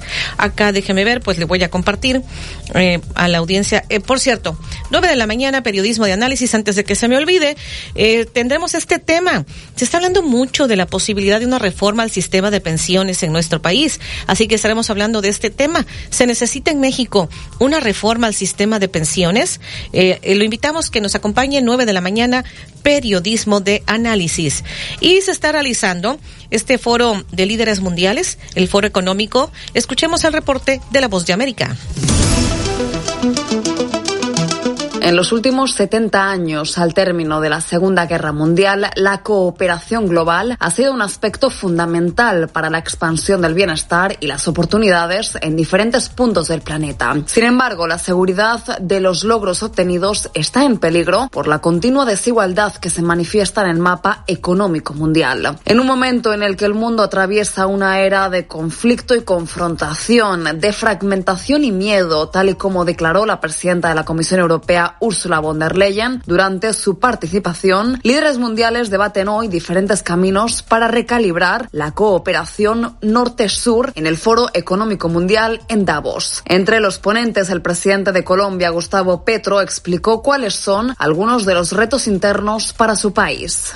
Y que en el caso colombiano tienen que ver con dos temas fundamentales, la paz, cómo eliminar las causas y los factores que provocan violencia y la desigualdad. Están ligados. Desigualdad social, América Latina en general es la región más desigual socialmente del mundo. Y esa inequidad se transforma violencias Violencias que han cambiado a través de los tiempos, de las fases de la historia. Expertos económicos aseguran que para poner fin a una situación tan arraigada en la región es necesaria la colaboración de diferentes actores que de forma coordinada recurran al potencial inigualable de América Latina a fin de apoyar los esfuerzos globales en materia de transición energética, cambio climático, seguridad alimentaria y preservación de la biodiversidad. Paralelamente, la irrupción de la inteligencia artificial generativa y los negativos efectos que podría tener sobre la actividad laboral de cientos de miles de empleados en todo el mundo es el otro gran tema a abordar en esta cita económica. En la ciudad suiza de Davos, sede de este encuentro, y el secretario general de la ONU, Antonio Guterres, explicó la importancia de establecer estrategias globales eficaces para regular esta innovadora tecnología. Es muy probable que se agrave la desigualdad en el mundo y algunas empresas tecnológicas poderosas ya están buscando ganancias con un claro desprecio por los derechos humanos, la privacidad personal y el impacto social. Esto no es ningún secreto. Ahora, estos temas, el clima y la inteligencia artificial, son discutidos exhaustivamente por los gobiernos, los medios de comunicación y los líderes aquí en Davos y, sin embargo, todavía no tenemos una estrategia global efectiva para abordar ninguno de los dos. Paralelamente, otros muchos temas se discuten hoy en Davos, como la situación de las mujeres en Irán o el sufrimiento del pueblo palestino en Gaza. En tanto, cientos de líderes de todo el mundo se dan cita en esta pintoresca ciudad que pareciera sacada de una postal de cuento. Entre ellos, Anthony Blinken, quien ya ha participado en varias ocasiones, y otro esperado discurso es el del presidente de Argentina, Javier Milei. Se espera que explique su estrategia económica para el país sudamericano a fin de mitigar una establecida inflación. Judith Martín Rodríguez, Voz de América. 8.46 en XEU, miércoles 17 de enero. Más adelante le comentaremos, la UNAM está reiterando el llamado al uso de cubrebocas ante el aumento de contagios de COVID-19. Vamos a la pausa. Hasta dos días se tardan para sacar la licencia de conducir en Veracruz. Además de que el trámite es caro, acusan automovilistas. ¿Cuál es tu opinión? Comunícate 229-2010-100, 229-2010-101 o por el portal xeu.mx, e por Facebook, XEU Noticias, Veracruz. El noticiero de la U. XEU 98.1 FM. Sabor de familia. Con sal fina. Yo te invito a disfrutar. Sabor de familia. Con la fina. Por sabor y salud. Sal fina es la sal que conviene. La verdadera sal natural. Año nuevo espectacular al mejor precio en tiendas Contino. Como en esta estufa Acros de 20 pulgadas, cuatro quemadores, encendido manual, horno, color silver, que te la llevas por solo 3,999 de contado o con crédito continuo por solo 259 pesos quincenales y empieza a pagar hasta marzo del 2024. Ven a tiendas Contino y compruébalo. Tiendas Contino, productos calidad al mejor Vigencia el 31 de enero del 2024. Consulte términos y condiciones en tienda. Pago quincenal calculado a 24 quincenas. Crédito sujeto a la aprobación. El 2024 llévatelo relajado con tu pago anual anticipado. Paga por adelantado tu servicio de agua y aprovecha los descuentos y beneficios que Grupo Más te brinda. Solo acuda a cualquiera de nuestras sucursales comerciales, oficinas móviles o contáctanos por llamada WhatsApp al 2294 54 65 50 en nuestras redes sociales oficiales y en el sitio grupomasagua.com. Tienes hasta el 30 de marzo. Este año nuevo con tu pago anticipado, juntos hacemos más.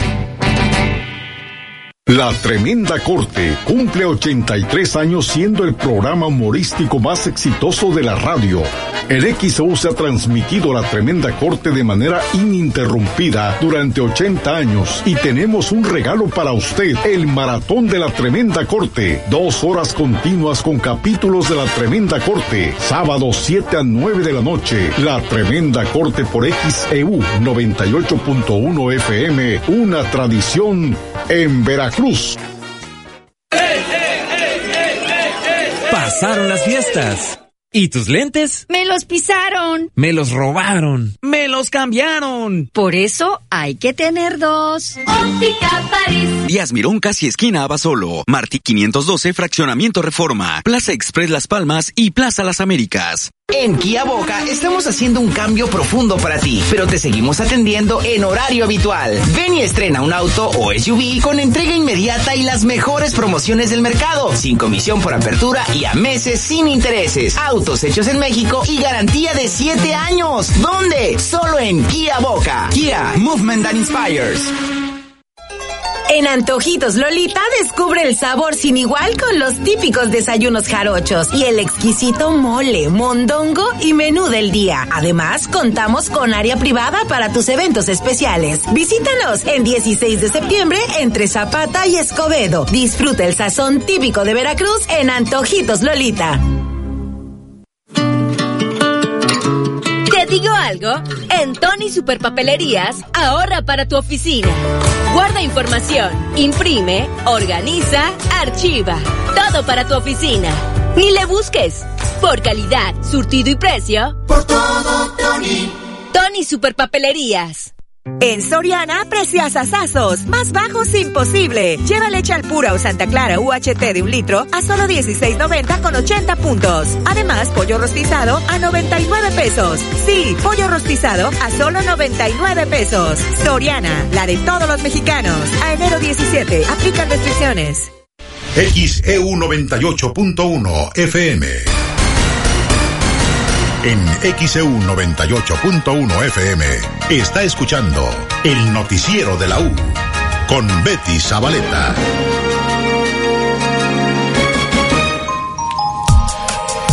8 de la mañana, 51 minutos en XEU, miércoles 17 de enero de 2024. Tenemos este reporte desde redacción. Olivia Pérez, adelante. Sí, Betty, comentarles sobre este hecho que ocurre, que cayó pues un gran trozo eh, del tren interurbano allá en la Ciudad de México.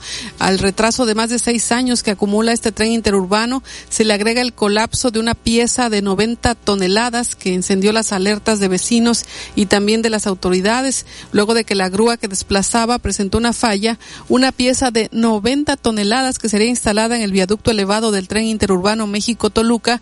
Cayó ayer al mediodía sobre dos vehículos, una camioneta y un taxi que permanecían estacionados en la vía pública.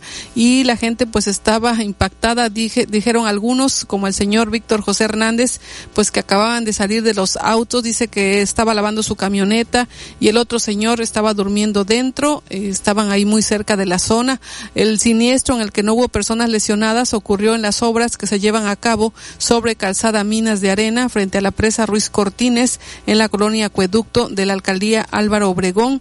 Ese tramo está a cargo de la empresa González Soto y Asociados.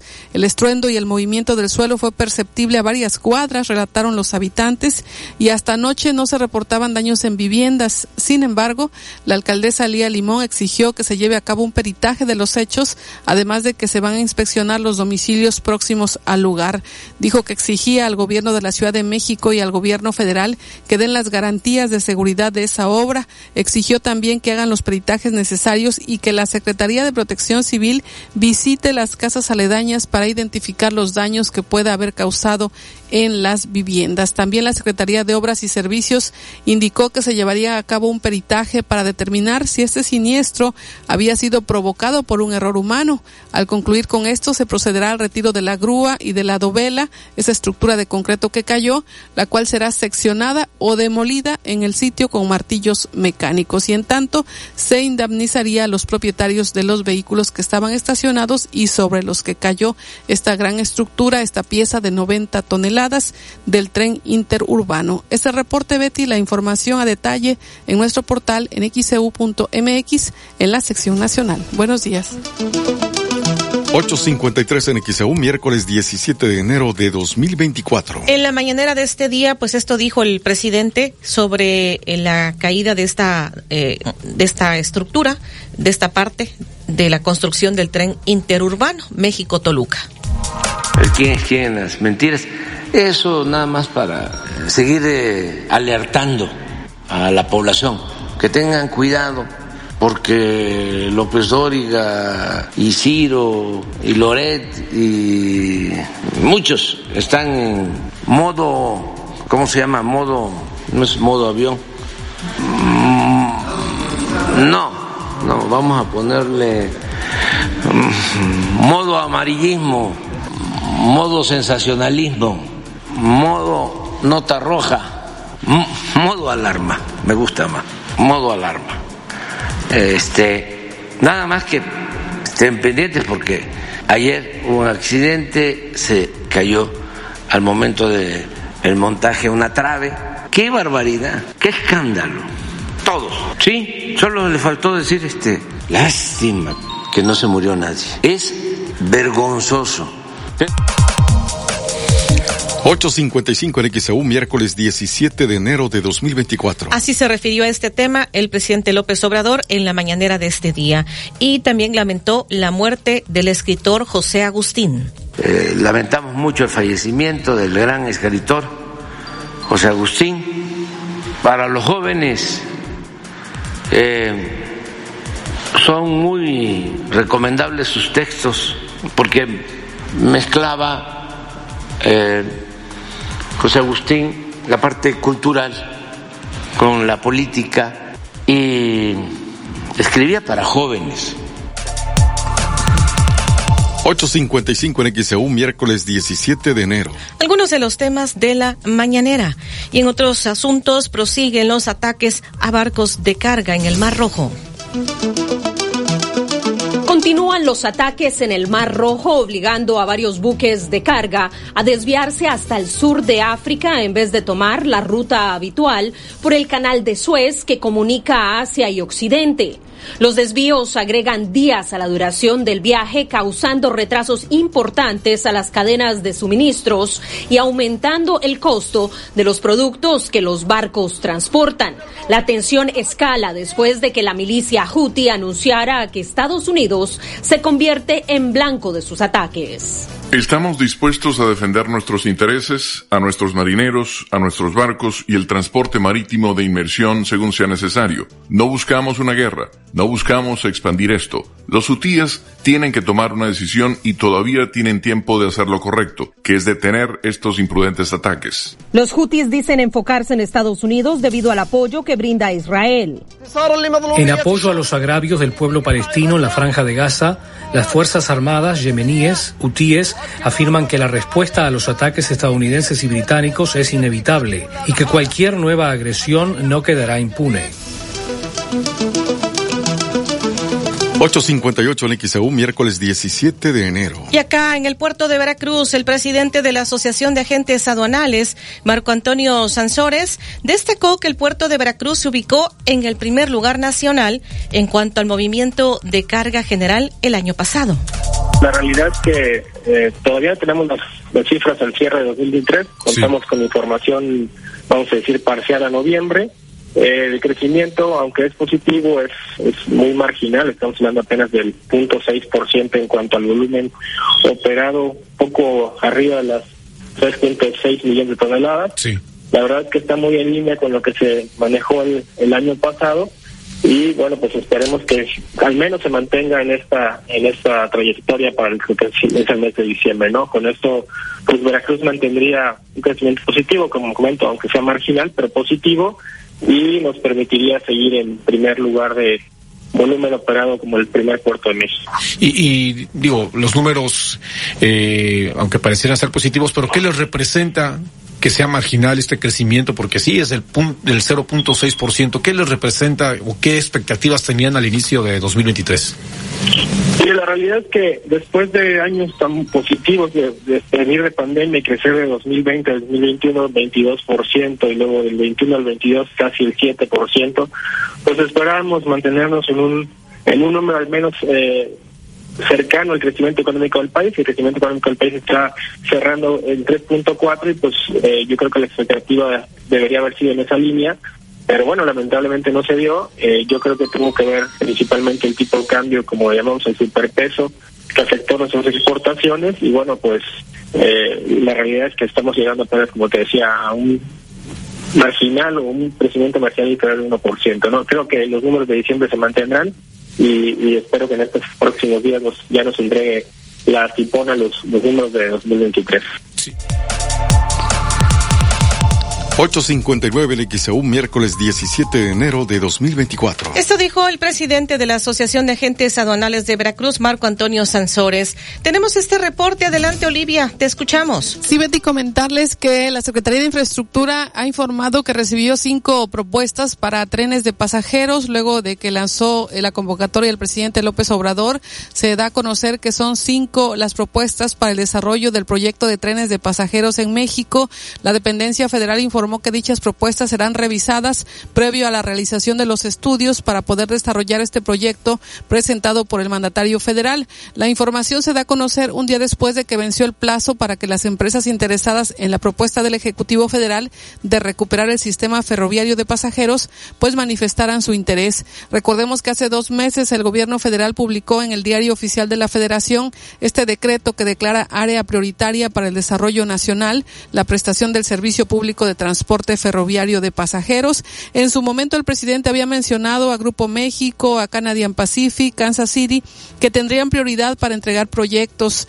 Eh, no se ha confirmado quiénes son las empresas que han presentado los proyectos. Incluso la Secretaría de Infraestructura no dio a conocer el nombre de los interesados que presentaron estas propuestas para el proyecto ferroviario y estaremos pendientes de lo que revelen las autoridades. Por lo pronto han dicho, hay cinco propuestas para eh, desarrollar los trenes de pasajeros en México. La información a detalle en nuestro portal en xeu.mx en la sección nacional. Buenos días. 9 con 2 en XEU, miércoles 17 de enero de 2024.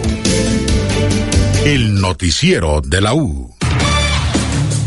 Desde Veracruz, Veracruz, sintoniza XHU 98.1 FM, con estudios y oficinas en Ocampo, esquina Independencia, séptimo piso del edificio Pasos, en la zona centro de la ciudad y puerto de Veracruz, Veracruz, República de México. XHU 98.1 FM, con teléfonos 2010-100 y 2010-101. Si vive fuera de Veracruz, marque 229. XEU 98.1 FM, la U de Veracruz. Estación integrante de Grupo Pasos Radio.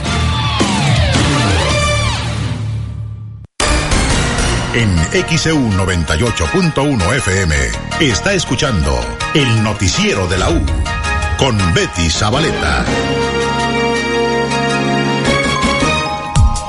9 con 3 en XEU 93, miércoles 17 de enero de 2024. ¿Cómo avanza este proyecto de la creación del Centro Cultural de las Artes, este que pues se estará eh, realizando en las instalaciones del Expenal Allende, que contempla la demolición de parte del edificio? Escuchemos lo que dijo el vicerrector de la Universidad Veracruzana, Rubén Edel Navarro. Pues bueno, estamos interviniendo, hemos continuado de manera activa con ese proyecto. La semana pasada, eh, justo de la dirección de proyectos, se llevó a cabo el levantamiento eh, para continuar con la proyección de lo, de lo que pretendemos hacer ahí en el expenal. O sea que ya están haciendo mediciones y todo esto. Ya se hicieron las mediciones. ¿Qué, ¿Qué sigue? ¿Le van a derribar toda la instalación? Así es. Pues bueno, ustedes saben que es un, es un predio muy, muy amplio y, y bueno, siempre los, los recursos son, son finitos, esto lo, lo ha expresado nuestro rector, contemplar el desarrollo de ese proyecto de- del Centro para la Cultura y las Artes por etapas. Y eh, pues bueno, atenderemos la etapa preliminar que eh, es muy es muy probable que esté relacionada con eh, poder poder trasladar el, el Centro de Iniciación Musical Infantil para hacia las nuevas instalaciones. Ok, ¿y cuándo iniciaría eh, la demolición del expenal? Este dato, digo, no, no lo tengo. Eh, es- ese dato lo tiene la, la dirección de, de proyectos y bueno, ellos son los que están encargados de, de ello. ¿Para cuándo proyectan que pudiera estar la primera etapa y que pasara ahí el, eh, este centro de iniciación musical? Pues bueno, eh, tenemos considerado este año eh, iniciar con esta fase preliminar y pues trataremos de ver la posibilidad de que se pueda concretar en este tiempo. 9.5 en XEU, miércoles 17 de enero de 2024. Esto dijo el vicerrector de la Universidad Veracruzana, Rubén Edel Navarro.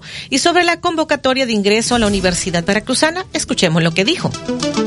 Pues bueno, hasta el momento no tenemos oficialmente la convocatoria en la Universidad Veracruzana, pero próximamente calculamos que en el, en el mes de marzo pueda estar ya en nuestro portal institucional a disposición de todos los aspirantes que deseen eh, ingresar a la Universidad Veracruzana y particularmente a la región Veracruz. ¿Qué capacidad tiene la UB en la región Veracruz Boca del Río en la próxima convocatoria? Pues bueno, venimos oscilando en cifras desde hace un par de años de 3.810 lugares. Lo, lo hemos estado incrementando, aproximadamente oscilamos entre 3.800 y 3.900 lugares que tiene la posibilidad eh, nuestros aspirantes a lo largo de las 16 facultades que tenemos en la región Veracruz para elegir un programa educativo de los 40 con los cuales eh, contamos en la región Veracruz. Aclarar que la oferta que hay en la, en la Universidad Veracruzana es de 218 opciones profesionales, tanto de nivel de licenciatura como de técnicos superiores universitarios. ¿Cuál es la más saturada y la menos saturada, vicerrector Rubén Edel Navarro? Bueno, eh, tradicionalmente hay eh, carreras en donde hay una mayor demanda para el ingreso, como en el caso de la Facultad de Medicina. ¿Y cuál es la carrera menos saturada?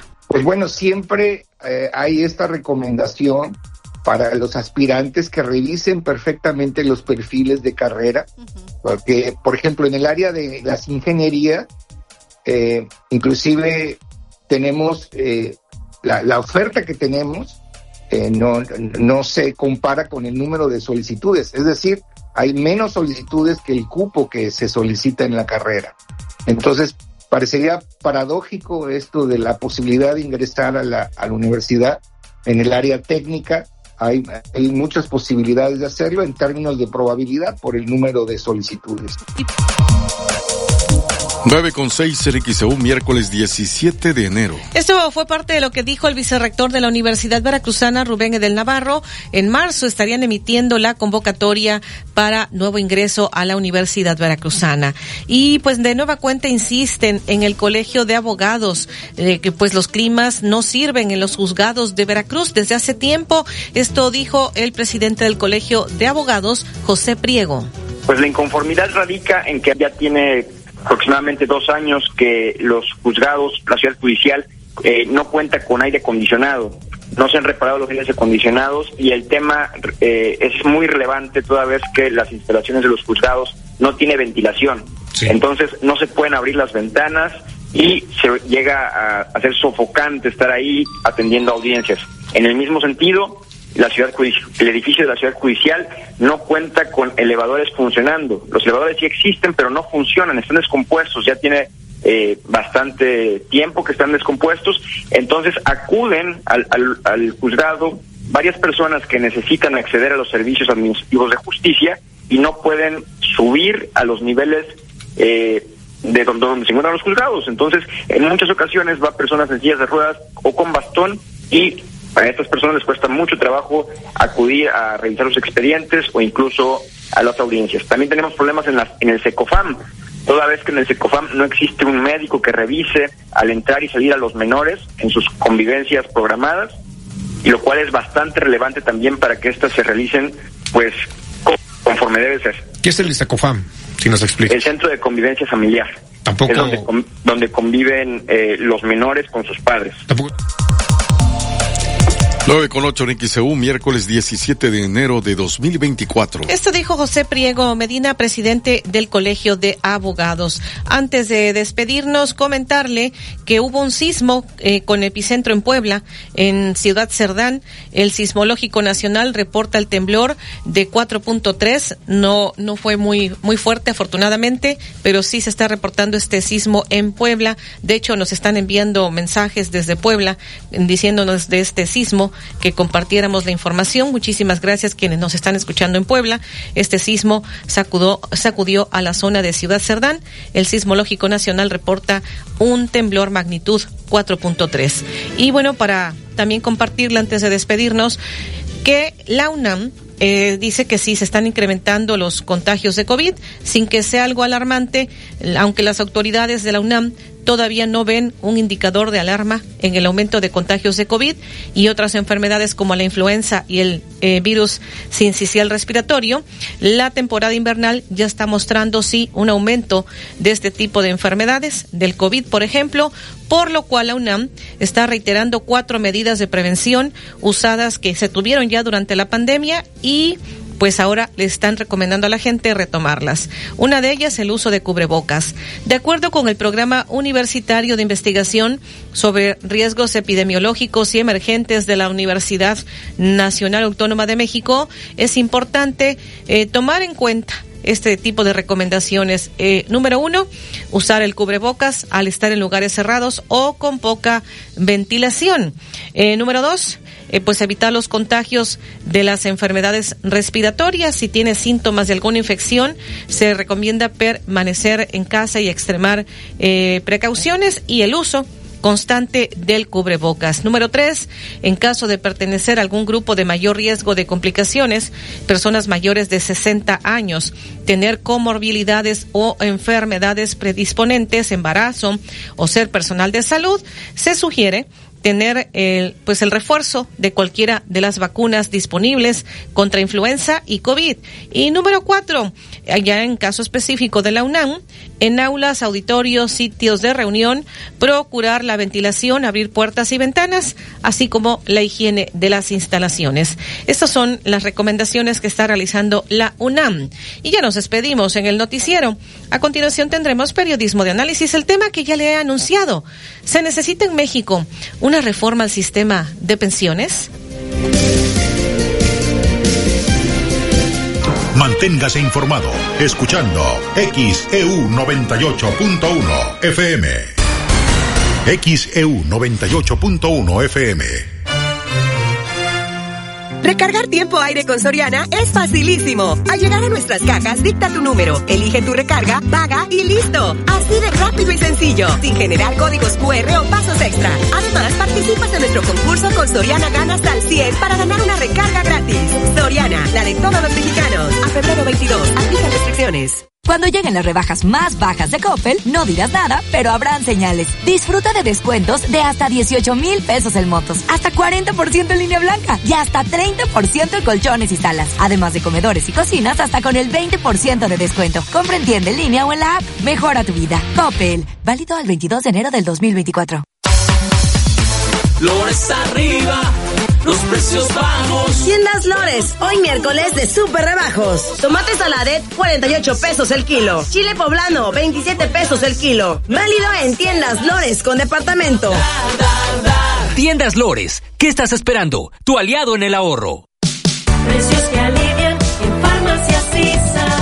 Solución capilar anticaída, minoxidil 5% 60 mililitros al 20% de descuento. Y tío Nacho, champú anticaída de 415 mililitros al 15% de descuento. Precios que alivian en farmacias Sisa. Vigencia el 31 de enero. En Chedragui, llevarte más cuesta menos este martes y miércoles. Aguacate Hass 24.50 kilo. Manzana roja mediana 29.50 kilo. Zanahoria 9.50 kilo. O lechuga romana 9.50 pieza. Este 16 y 17 de enero. El doctor Efraín Barralas Huervo te invita a escuchar El Deportivo de la U, de lunes a viernes a las 4 de la tarde. Doctor Efraín Barralas Huervo, cirujano urólogo. Agenda tu cita al 2293-438206.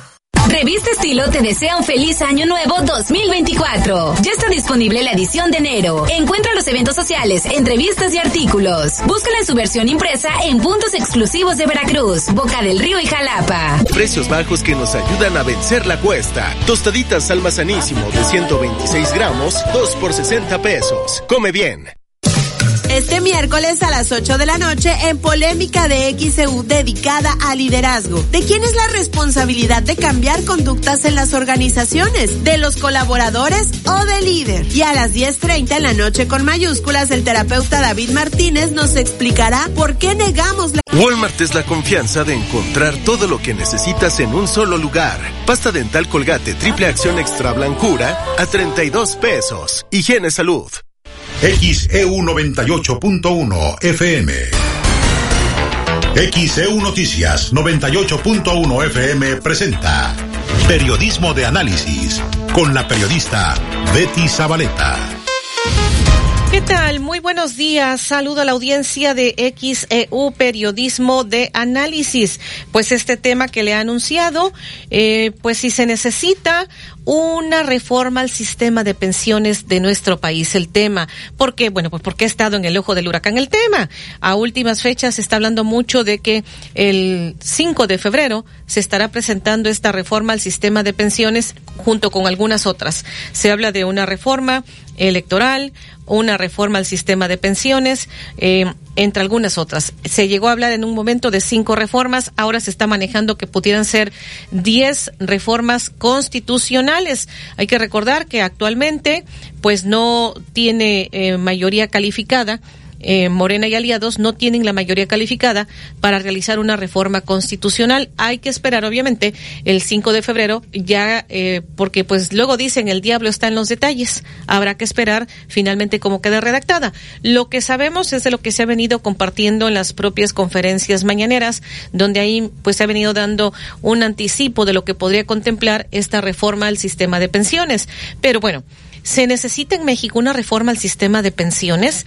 El tema de esta mañana. Saludo aquí en vivo en el estudio al contador Oscar Castellanos, eh, contador público, especialista en finanzas para el retiro y seguridad social. Muy buen día, contador.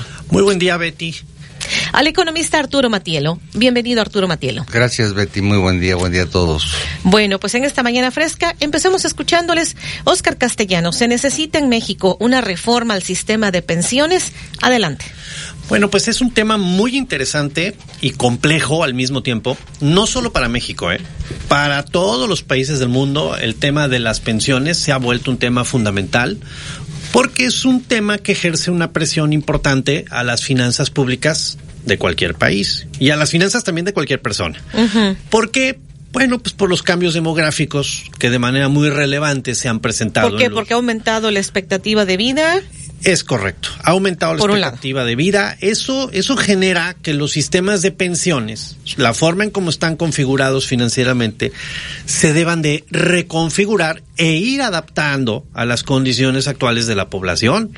Viven más. Qué bueno que pues este haya aumentado la expectativa de vida, ¿no? Sí, por supuesto. Definitivamente es algo muy, muy positivo, pero implica que las personas van a requerir mayor cantidad de recursos durante mayor cantidad de tiempo. Y generalmente ese recurso en el retiro proviene fuertemente de una pensión. Entonces los sistemas de pensiones se deben de ir adaptando y reconfigurando a las situaciones vigentes. ¿Qué fue lo que pasó en México eh, de que nace la ley del Seguro Social en 1943. Ahí fue donde nace. Ahí 43. Fue nace. En el 43 inicia la, la nace el IMSS, eh, inicia la ley del Seguro Social, pero pues los parámetros bajo los cuales fue creada para efecto de las pensiones de vejez, pues realmente no se adaptaron, no se modificaron conforme se iban dando estos fenómenos demográficos en la población. Llegamos al 95, con una situación crítica en el financiamiento de las pensiones, obviamente de- derivado también del sistema que se tenía, que era el que en, en ese entonces se mantenía en todo el mundo, que es un sistema que se denomina de beneficio definido. Eh, México en el 95 cambia la ley y a partir de 97 hace ese gran viraje, ese Con Ernesto cambio. Cedillo como con presidente en Ernesto aquel Cedillo entonces. como presidente y entra en vigor la- lo que llamamos al día de hoy la ya no tan nueva, ¿verdad? Pero la nueva ley del Seguro Social a partir de julio de 97 que realmente lo que se dio es un cambio en el esquema pensionario de beneficio definido a lo que se denomina contribución definida y es cuando nacen las AFORES. ¿Por qué? Porque este sistema ahora en vez de que todo el dinero se vaya a una bolsa gigantesca, a, una reserva, ¿verdad? Donde se la administre un ente, que en este caso era el IMSS, pues ahora cada persona, cada ahorro, cada aportación tiene nombre y apellido. Y obviamente se requiere de un ente financiero que administre esas cuentas individuales, que en México pues se llaman afores, ¿verdad? Y ahora este esquema pensionario que ya no es de beneficio definido, ¿sí? Sino de contribución definida. ¿Qué significa ¿Qué eso? quiere decir eso? Es, es, es un concepto un poquito técnico, pero así se maneja en todo el mundo. Contribución definida significa que te vas a pensionar en función de lo que hayas ahorrado a lo largo de tu vida laboral con las aportaciones que realizaste a tu cuenta individual. Aportaciones obligatorias que realizó tu patrón, aportaciones obligatorias que también aporta el trabajador en muy menor medida y en su caso las aportaciones voluntarias que también son, son el sistema las permite. Cuando uno llega a la edad de pensión y cumple los requisitos de semanas cotizadas y de edad, bajo el esquema de esta nueva ley, es en función del monto que se haya obtenido la pensión que se va a poder, eh, pues ahora sí que ganar a partir de la edad de, en este caso en México, siguen siendo 60 años para cesantía y 65 para vejez. Eso, pues eso es lo que ha pasado. Eso es en el momento en el que nos encontramos. Y pues con esta noticia, ¿verdad?, que nos da el presidente, ¿no? De que va a cambiar esto. Y de que ahora las personas, pues se van a, la intención, vamos a ponerlo en este momento a nivel de intención. Y pues un tanto de especulación, ¿verdad? Porque todavía, pues no sabemos los términos Los detalles, de esta es. reforma, ¿no? Eh, el presidente ha dado pistas, vamos a ponerlo así, ¿no? Nos ha dicho que, que, que lo que busca es que se revierta, que sea el 100%. Él dice que en la actualidad eh, algún trabajador se pensiona con el 50% de su salario y que lo, se- lo que se pretendería es que se pues se jubile o se pensione con el 100% de su salario, de su último salario. Cuando hablamos de ese porcentaje, en realidad de lo que estamos hablando es de un concepto que se llama tasa de reemplazo. ¿Qué es eso? El importe de mi pensión, ¿qué porcentaje representa? Ojo, técnicamente no es de mi último salario, es del promedio de mis últimas remuneraciones de los últimos 5 o 10 años. Así es como se mide en todo Así el mundo mide, las tasas de reemplazo. No es necesariamente de tu último salario. Hablar de un porcentaje fijo, pues no es cierto, porque también esto varía del historial y del acumulado de cada persona. En México, cuando nace la ley del 97, el estimado promedio de la tasa de reemplazo era del 26%, muy bajo, yo diría bajísimo, de los más bajos del orbe, ¿sí? Con esta reforma que se presentó en el 2020, que dicho sea de paso, fue una reforma que también se le llamó reforma pensionaria, pero pues perdón, la verdad fue una reforma paramétrica. ¿A, a qué me refiero? Pues es hora, ahora tu patrón, métele más dinero. Eso fue Esa todo. fue. Sí, bajaron las semanas de cotización, que yo creo que es un error. Yo, yo creo que es un error porque es un sistema que requiere de la acumulación de dinero en, en un, en un largo lapso, ¿no? Le bajas el lapso, pues se va a ahorrar menos dinero, resultado menos pensión. Te dicen sí, pero se va a aportar más, claro, y ese más pues lo está aportando el patrón. Este año ya lo vamos a sentir de, de mayor manera el sector patronal, pero bueno, eso va a ayudar a que se incremente la tasa de reemplazo, sí, definitivamente, y posiblemente, según las estimaciones de la CONSAR, esa tasa de reemplazo con esta reforma va a incrementarse en promedio de un 26 y posiblemente hasta un 50%. Ojo, sigue siendo una tasa de reemplazo muy baja, muy baja. Cuando te digo muy baja, Betty, es bajo comparado con quién, ¿no? O sea, yo soy alto, soy bajito, soy chaparro, pero comparado con quién, ¿no? Bueno, a nivel internacional, la OCDE estima que la tasa de reemplazo promedio óptima debería de estar alrededor del 70%. Oye, hay países que tienen esta tasa de reemplazo, sí, claro que hay países ¿Y hay que los que tengan con el 100% como se está diciendo? No. ¿Ningún país en el mundo? Ningún país en el mundo tiene en promedio tasas de reemplazo del 100%. Es más, los países que tienen las mayores tasas de reemplazo que rondan entre el 65 y el 75% promedio sobre el promedio de las últimas remuneraciones de un trabajador son Austria, Dinamarca, Grecia, Luxemburgo, Países Bajos, que inclusive coinciden con los países mejor calificados por la consultoría Mercer a nivel internacional, que sacó su estudio este 2023. Ahora agrupa y evalúa los sistemas pensionarios de 47 países. México anda por el treinta y tantos, ¿verdad? Anda mal, por así decirlo, comparativamente con todos estos países. Y estos países que acabo de mencionar son los que se encuentran pues en el top 5 dentro de los Oiga, países mejor contador, ¿y entonces cómo le haría México para llevar a cabo esta propuesta de que sea con el 100%?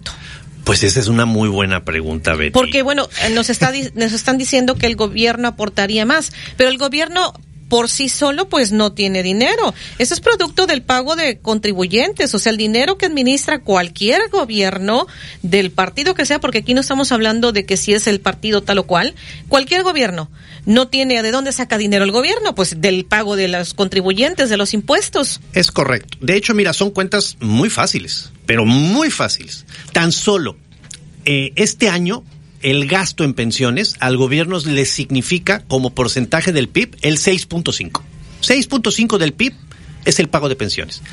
Si tú sumas lo que paga México de deuda, que vamos a decirlo, ¿eh? México ha ten- se ha mantenido con un endeudamiento muy razonable con respecto al PIB. Hasta el año pasado. Hasta el año pasado, pues estamos abajo del 50. No, no, y, y aún con este año yo no lo vería tan malo, pero bueno.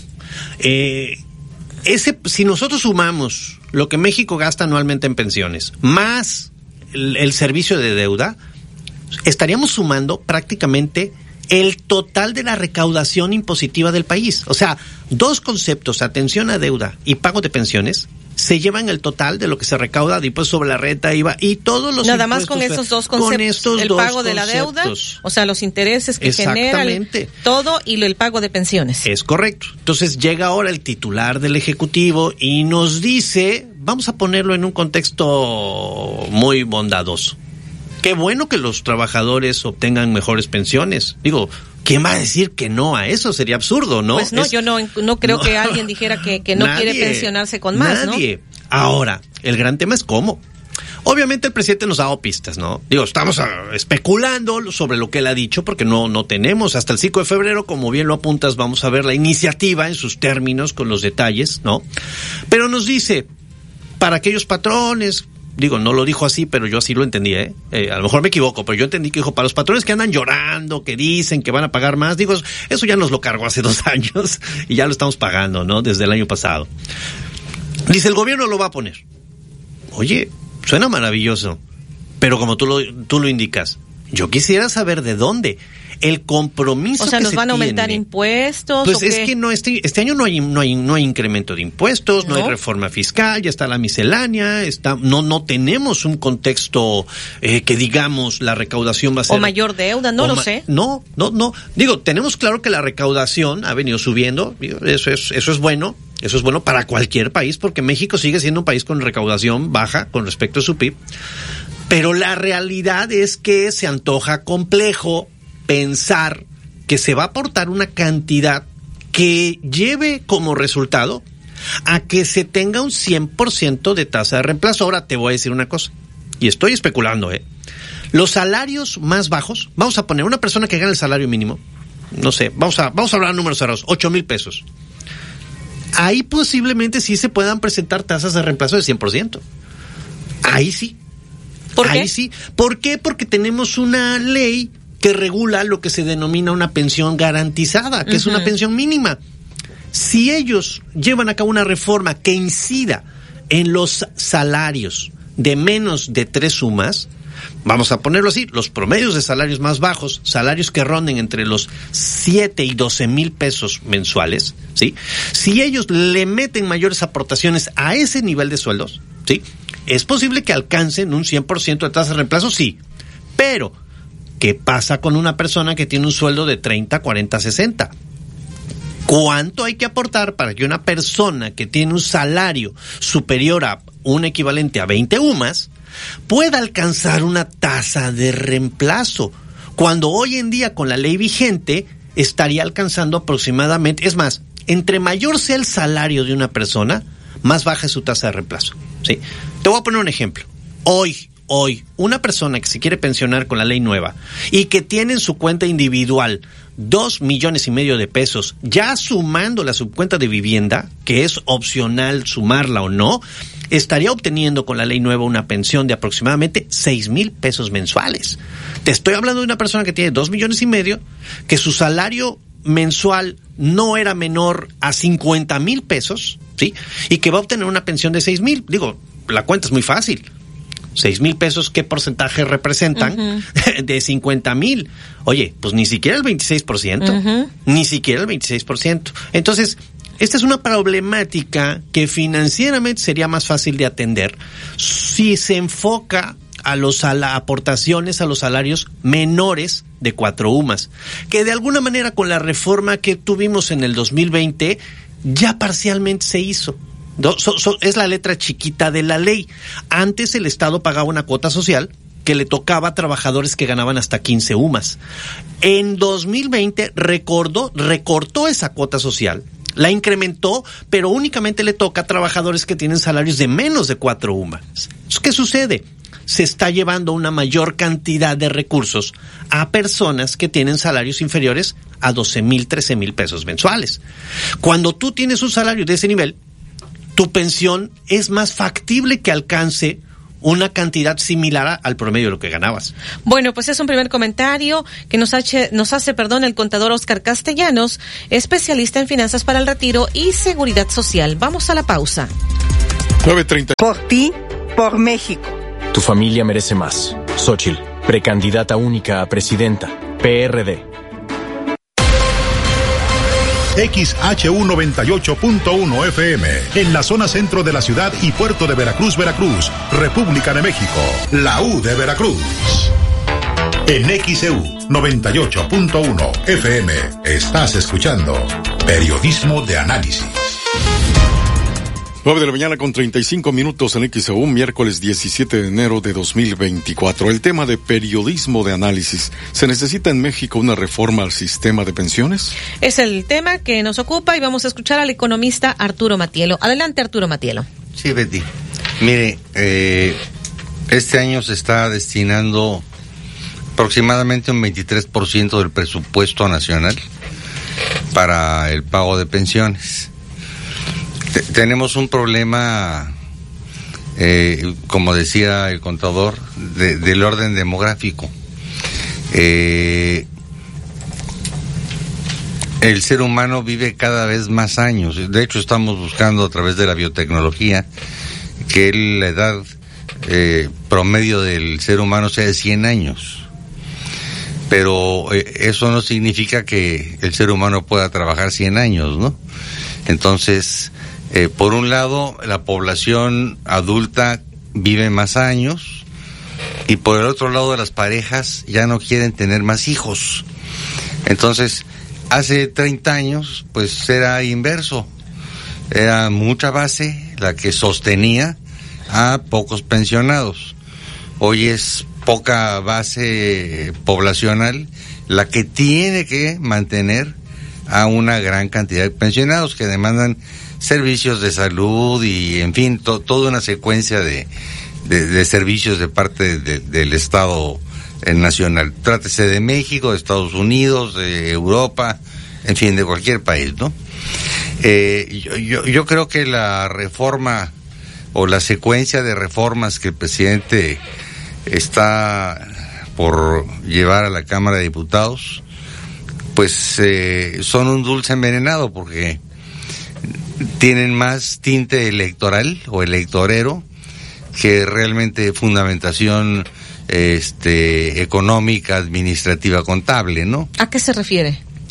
Me refiero a que no tiene la mayoría calificada para que se aprueben y la sociedad en su conjunto pues está solicitándole a la oposición política que saque su cartulina que diga no, ya, porque además eh, yo tuve la fortuna de ser diputado y no se vale legislar para el inmediato cambio de administración. O sea, si ya nos vamos, no tenemos por qué meternos en rollos constitucionales y, y cambios de fondo. No, no, eso le toca a la siguiente legislatura y a la siguiente administración.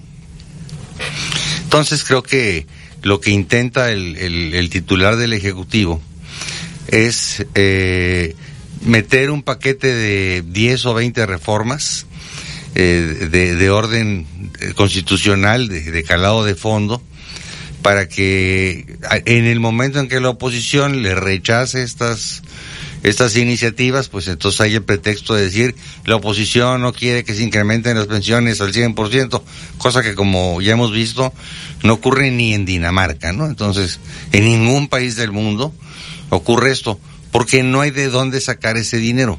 O sea, no hay forma, no, hay manera. Eh, yo, yo creo que hay una intención subyacente atrás de todo esto, ¿no? Eh, la intención subyacente que yo veo detrás de todo este fuego de artificios, ¿no? Este, bengalas y todo es que el Estado mexicano, el gobierno de México, quiere administrar las pensiones. Administrar entre comillas, este paréntesis. De hecho creo que lo, bueno, no creo, y, lo dijo porque aquí pasamos en el, sí, bueno, en el sí, noticiero sí, pasamos que dijo que se contemplaría la posibilidad de que sea el gobierno el que administre así es, así es. las Pero afores. ya sabemos cómo administra el gobierno, Betty. ¿En qué algún país administra las pensiones el gobierno? Es una administración mixta, ¿no? Pero, Pero acá decía creo que el contador argentina. Sí, de, de, hecho en el mundo eh, la, los organismos de seguridad social son en parte, como estábamos en México antes del 97, uh -huh. el Seguro Social administraba esa reserva, esa masa de recursos uh -huh. que se destinaba al pago de pensiones. En la gran mayoría de los países que tienen este sistema anterior, que son la, la gran mayoría no de, de, de, de beneficio definido, son, son, son, es el Estado a través de sus organismos de seguridad social los que administran el tema pensionario pero no a través de cuentas individuales. Uh -huh. Cuando se hace a través de cuentas individuales es que se requiere de organismos como las Afores aquí en México, ¿no? Que nacen en el 97 con el antecedente chileno que viene desde el 81. Chile fue el primer país que instituyó este sistema.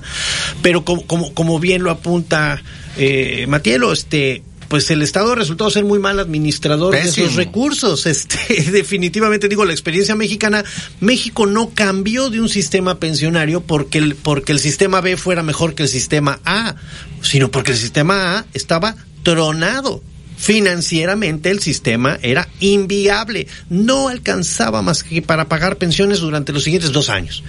Y fue un momento muy complicado, ¿no? Digo, yo sé que al presidente Cedillo se le critica mucho por este cambio y bueno, se volvió la piñata entre esto y el y el Fobaproa de ese entonces. Sin embargo, él, él, él, pues fueron decisiones muy importantes. Te lo pongo así, Salinas no se aventó esta decisión. Salinas en el 92 creó el SAR bancario, que no era más que un mejoralito al sistema pensionario, era un ahorro para el retiro el presidente Cedillo, pues de entrada, él, él, recibe un diagnóstico en marzo del 95 con toda la crisis ya encima uh -huh. y toma decisiones. Nosotros queremos gobernantes que tomen decisiones. Él tomó una decisión que en su momento fue lo más viable para México, que fue hacer un viraje, un, un verdadero cambio estructural en el tema de las pensiones. Tan fue fuerte que para que iniciara la reforma del 97 ¿eh? se publicó en 95 y cobró casi dos años poder iniciar su vigencia por todo lo que implicó este gran cambio. Criticable, con errores paramétricos, con muchas situaciones. Pero eso salvó las finanzas del pago. México no ha dejado de pagar pensiones. Y, es, y son sistemas que, vamos a ponerlo así, para cuajar, pasan generaciones. O sea, tan solo de 97 para acá, apenas estamos viendo las primeras pensiones que se pagan ya del régimen, del régimen nuevo. O sea, ¿a, a, a cuántos años de diferencia? O sea, ¿a cuántos años de diferencia estamos comenzando a ver las primeras pensiones que se pagan en el contexto de esta Sí. ley nueva? Bueno, retomando la idea, este Arturo Matielo, antes de irnos a la pausa, rápidamente. Sí, o sea, el, el, aquí hay que observar la finalidad última. Y la finalidad última que yo observo en todo este paquete de iniciativas que no van a prosperar es que el gobierno se haga cargo de la administración de las AFORES. Y bueno, pues ¿Y eso tú- qué significa? Si actualmente las, las AFORES son entidades privadas, Sí.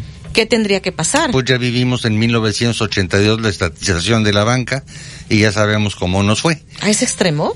Sí, ¿Podría o llegar? sea, este, a lo mejor no, no con un golpe en el atril presidencial durante un discurso donde dice ya no nos volverán a saquear, estoy est- nacionalizando la banca que ya era nacional, entonces no. Pero en el fondo eso es lo subyacente, o sea, el gobierno quiere ap- apropiarse, pero no apropiarse de robárselo, apropiarse de administrar el, el gobierno las afores. Ahí, ¿cuál sería el beneficio? El beneficio, Los pues, intereses, pues, pues, ninguno, ¿verdad? Ninguno, o sea, no hay beneficio, al contrario. No, no, para el, para el gobierno. Para Ah. el trabajador me queda claro que no habría ningún beneficio. No, no, no, el beneficio del gobierno es que tendría acceso a una masa financiera enorme en donde a lo mejor sí podría durante un tiempo muy limitado este pagar el 100% del, del, del, de las pensiones conforme a su estrategia. Pero pues ese dinero va a durar muy poco. O sea, a ver, ya se, ya consumieron los fideicomisos, ya consumieron todos los fondos, ya se gastaron todos los ahorros, ya nos están endeudando con dos billones de pesos Este año. este año, sí. O sea, y ya no tienen más dinero. Y entonces ahora quieren manejar las afores para tener más dinero para poder seguir con su idea de que el dinero es infinito y, eh, y de que lo debe de manejar el Estado. No quieren iniciativa privada. Entonces, no quieren que este país produzca más para que tengamos más dinero, para que entonces sí nos alcance el dinero, ¿no? Vamos a la pausa. XEU 98.1 FM. Oxo está cerca de ti para que ahorres tiempo y dinero. Por eso aprovecha 3x2 en detergente, limpiadores y blanqueadoras sale a variedad. Además, lavatrastes salvo limón de 900 mililitros a solo 39 pesos. Oxo, a la vuelta de tu vida. Válido el 24 de enero. Consulta productos participantes en tienda. Cuando lleguen las rebajas más bajas de Coppel, no dirás nada, pero habrán señales. Llévate artículos en el área de tecnología con increíbles descuentos. Celulares hasta con el 45% y pantallas hasta con el 40%. Compra en tienda, en línea o en la app. Mejora tu vida. Coppel. Válido al 31 de enero del 2024. Contrata el nuevo servicio Full Connected Home de Mega y cámbiate al futuro.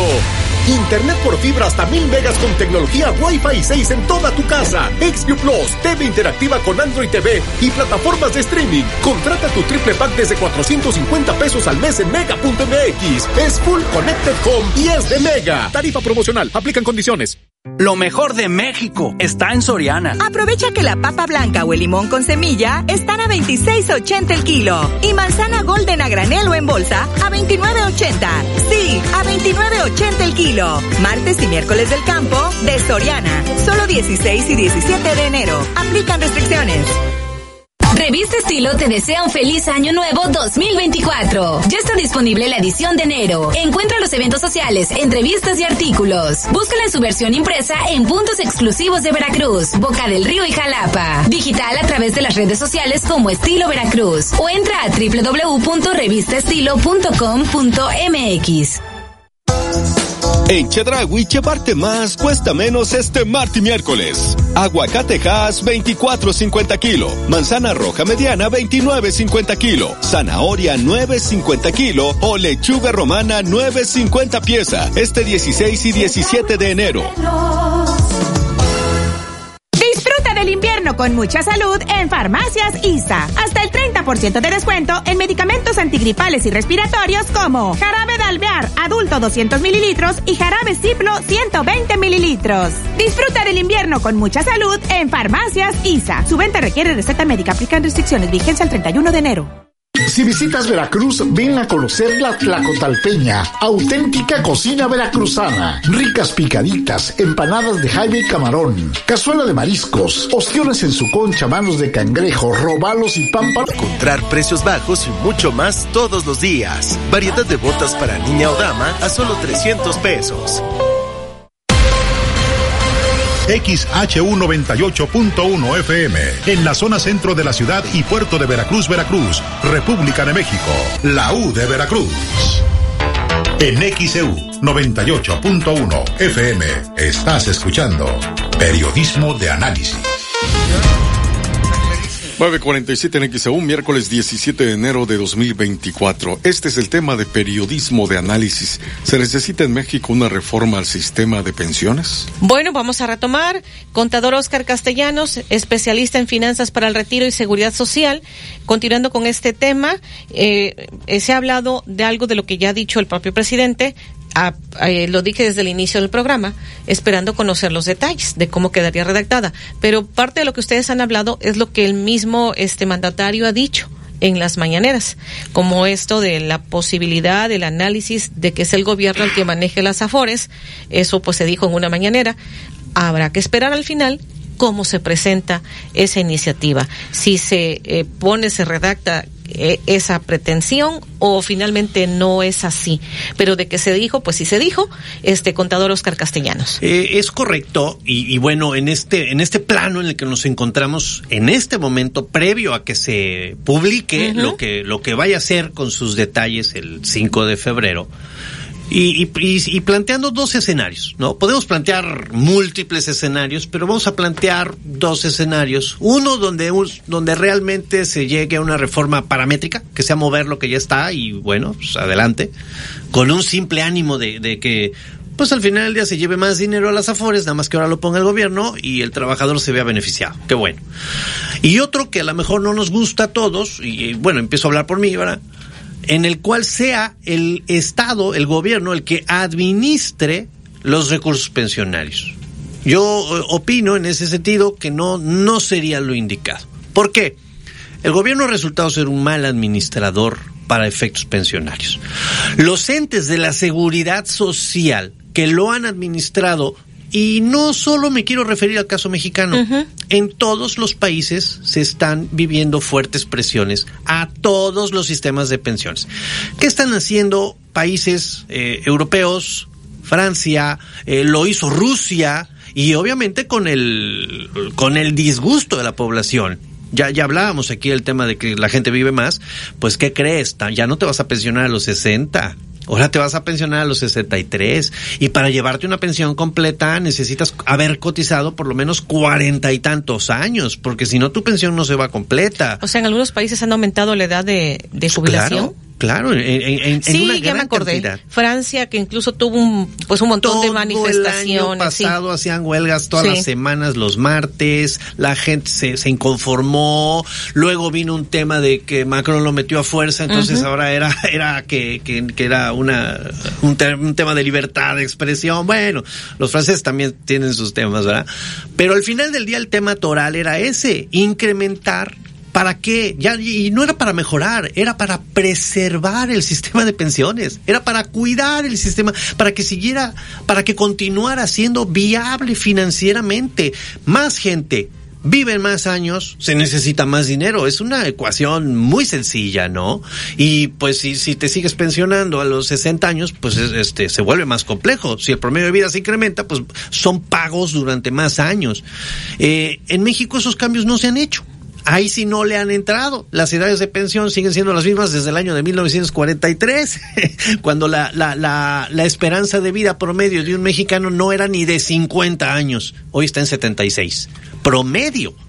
Entonces, yo creo que un escenario donde el Estado quiera administrar los recursos de las pensiones, en mi opinión, sería muy equivocado. Las AFORES son, aunque a mucha gente no les guste lo que sea, son entes especializados en invertir el dinero a largo plazo. Y lo han demostrado desde el 97 para acá con rendimientos positivos superiores a la inflación, teniendo un régimen de inversión que es lo importante. Y para efectos prácticos, Betty, lo habíamos comentado, se me haría absurdo que el gobierno quisiera administrar ese dinero, ¿no? Mucha gente que está viendo, quieren el dinero de las Afores. Y sí, digo, lamentablemente es una percepción que, que, que, que, se, que se ve, ¿no? Este, y algunos dirían, y que lo administre el ejército casi casi, o sea, porque pues parece moda también que sea, que sea esta área la que ahora se meta en todos los sectores estratégicos del país. Administrar pensiones se este, convierte en estratégico cada vez más.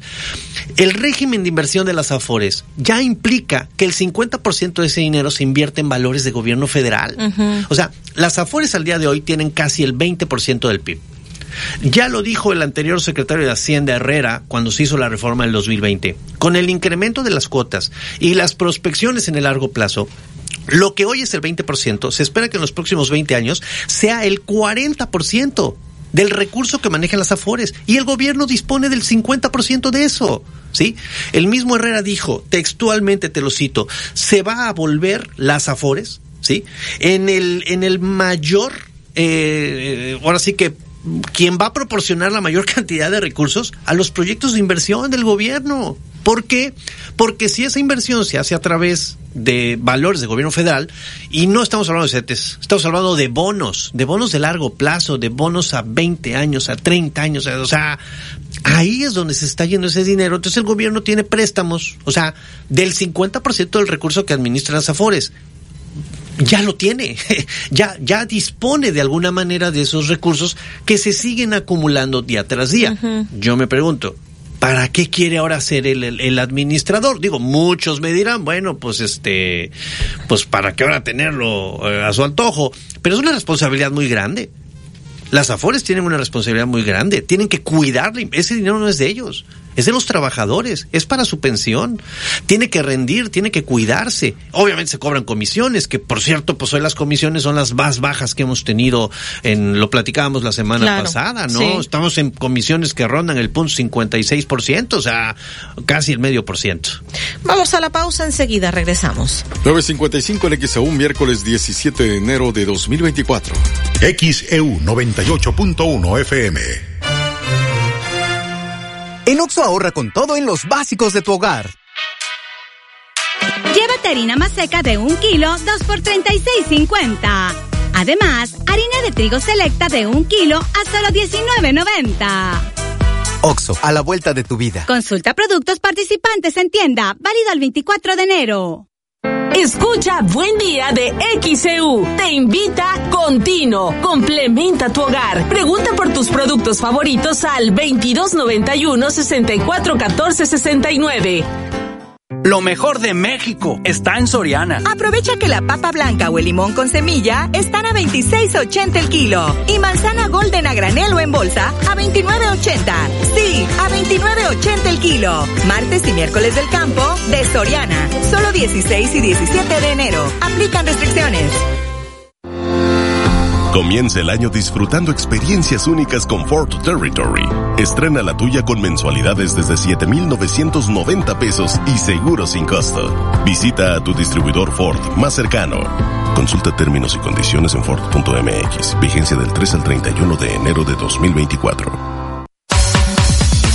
Lores arriba los precios bajos. Tiendas Lores, hoy miércoles de super rebajos. Espinacas, 4 pesos la pieza. Cilantro, 5 pesos el rollo. Válido en Tiendas Lores con departamento. Tiendas Lores, ¿qué estás esperando? Tu aliado en el ahorro. Si buscas un lugar tranquilo para vivir...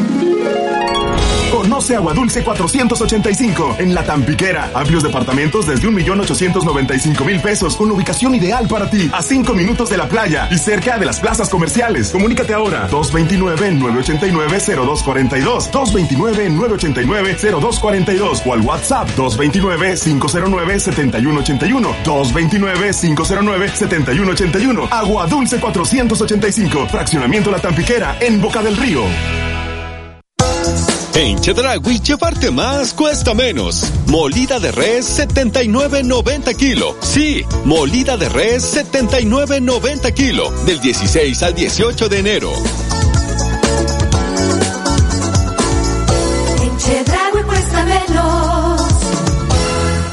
Cuando lleguen las rebajas más bajas de Coppel, no dirás nada, pero habrán señales. Aprovecha hasta un 60% de descuento en ropa, calzado y accesorios para toda la familia. De las marcas Refil, Bebe, Jennifer López. Hasta el 40% de descuento en grandes marcas. Aceptamos vales de despensa y tarjeta para el bienestar. No te la pierdas. XEU 98.1 FM. En XEU 98.1 FM estás escuchando Periodismo de Análisis. 957 en XEU, miércoles 17 de enero de 2024. Estamos en periodismo de análisis con este tema. ¿Se necesita en México una reforma al sistema de pensiones? Y pues no me han dicho si se necesita, no se necesita. No Este, se necesita. En este momento no. En este momento no, yo insisto en que el tema de fondo es que el gobierno quiere apoderarse de la administración de las afores. O sea, dicho de otra forma, como decía Winston Churchill, si el gobierno se dedica a administrar el desierto del Sahara, acaba con toda la arena, ¿no? Entonces, sí quiere, quiere manejar él y únicamente el gobierno eh, las afores. Este, tienen en el cerebro una idea arraigada de la economía central, de planificación central, que es la de la vieja Unión Soviética, este, que ya no sirve para nada, ya se demostró. Entonces, e- e- esa es la idea real que tienen en la mente. El resto son fuegos artificiales de unas iniciativas que no van a pasar, porque no tienen la mayoría calificada para hacerlo. Y, y- y creo que es Pero por una ahí. reforma al sistema de pensiones necesita reforma constitucional. No necesario. Bueno, en algunas en algunas Dependería cosas de sí, cómo dependería viniera cómo redactada. Habría que leer en detalle las iniciativas, ¿no? Sobre todo esta en lo particular. Pero donde yo veo el riesgo es que ayer el Fondo Monetario Internacional acaba de, de dar a conocer que la irrupción de la inteligencia artificial va a acabar con el 50% de los empleos conocidos, en el caso de los países altamente desarrollados, y el 40% de los, en el caso de los países eh, emergentes, como es el caso mexicano, ¿no? Entonces, si, vamos a tener un problema, no una caída, un problema en, en, en este reemplazo de, de, de trabajo donde la inteligencia artificial puede reemplazar al hombre y los desplaza, en, en, en lo que los desplazados encuentran otra forma de generar ingresos, este, pues sí sería altamente riesgoso moverle lo que quieran moverle, porque vamos, entonces estaríamos abriendo dos frentes de batalla, ¿no? Entonces, ¿qui- ¿quién va? O sea, las máquinas trabajan 24/7, no cobran sueldo, no tienen prestaciones y por supuesto que no contribuyen a las afores. Entonces, sí tenemos un problema muy serio en la puerta como para que le estén moviendo ahorita, ¿no? Contador, desde su punto de vista, ¿se necesita o no en este momento una reforma al sistema de pensiones? Eh, el sistema de pensiones de México y de todo el mundo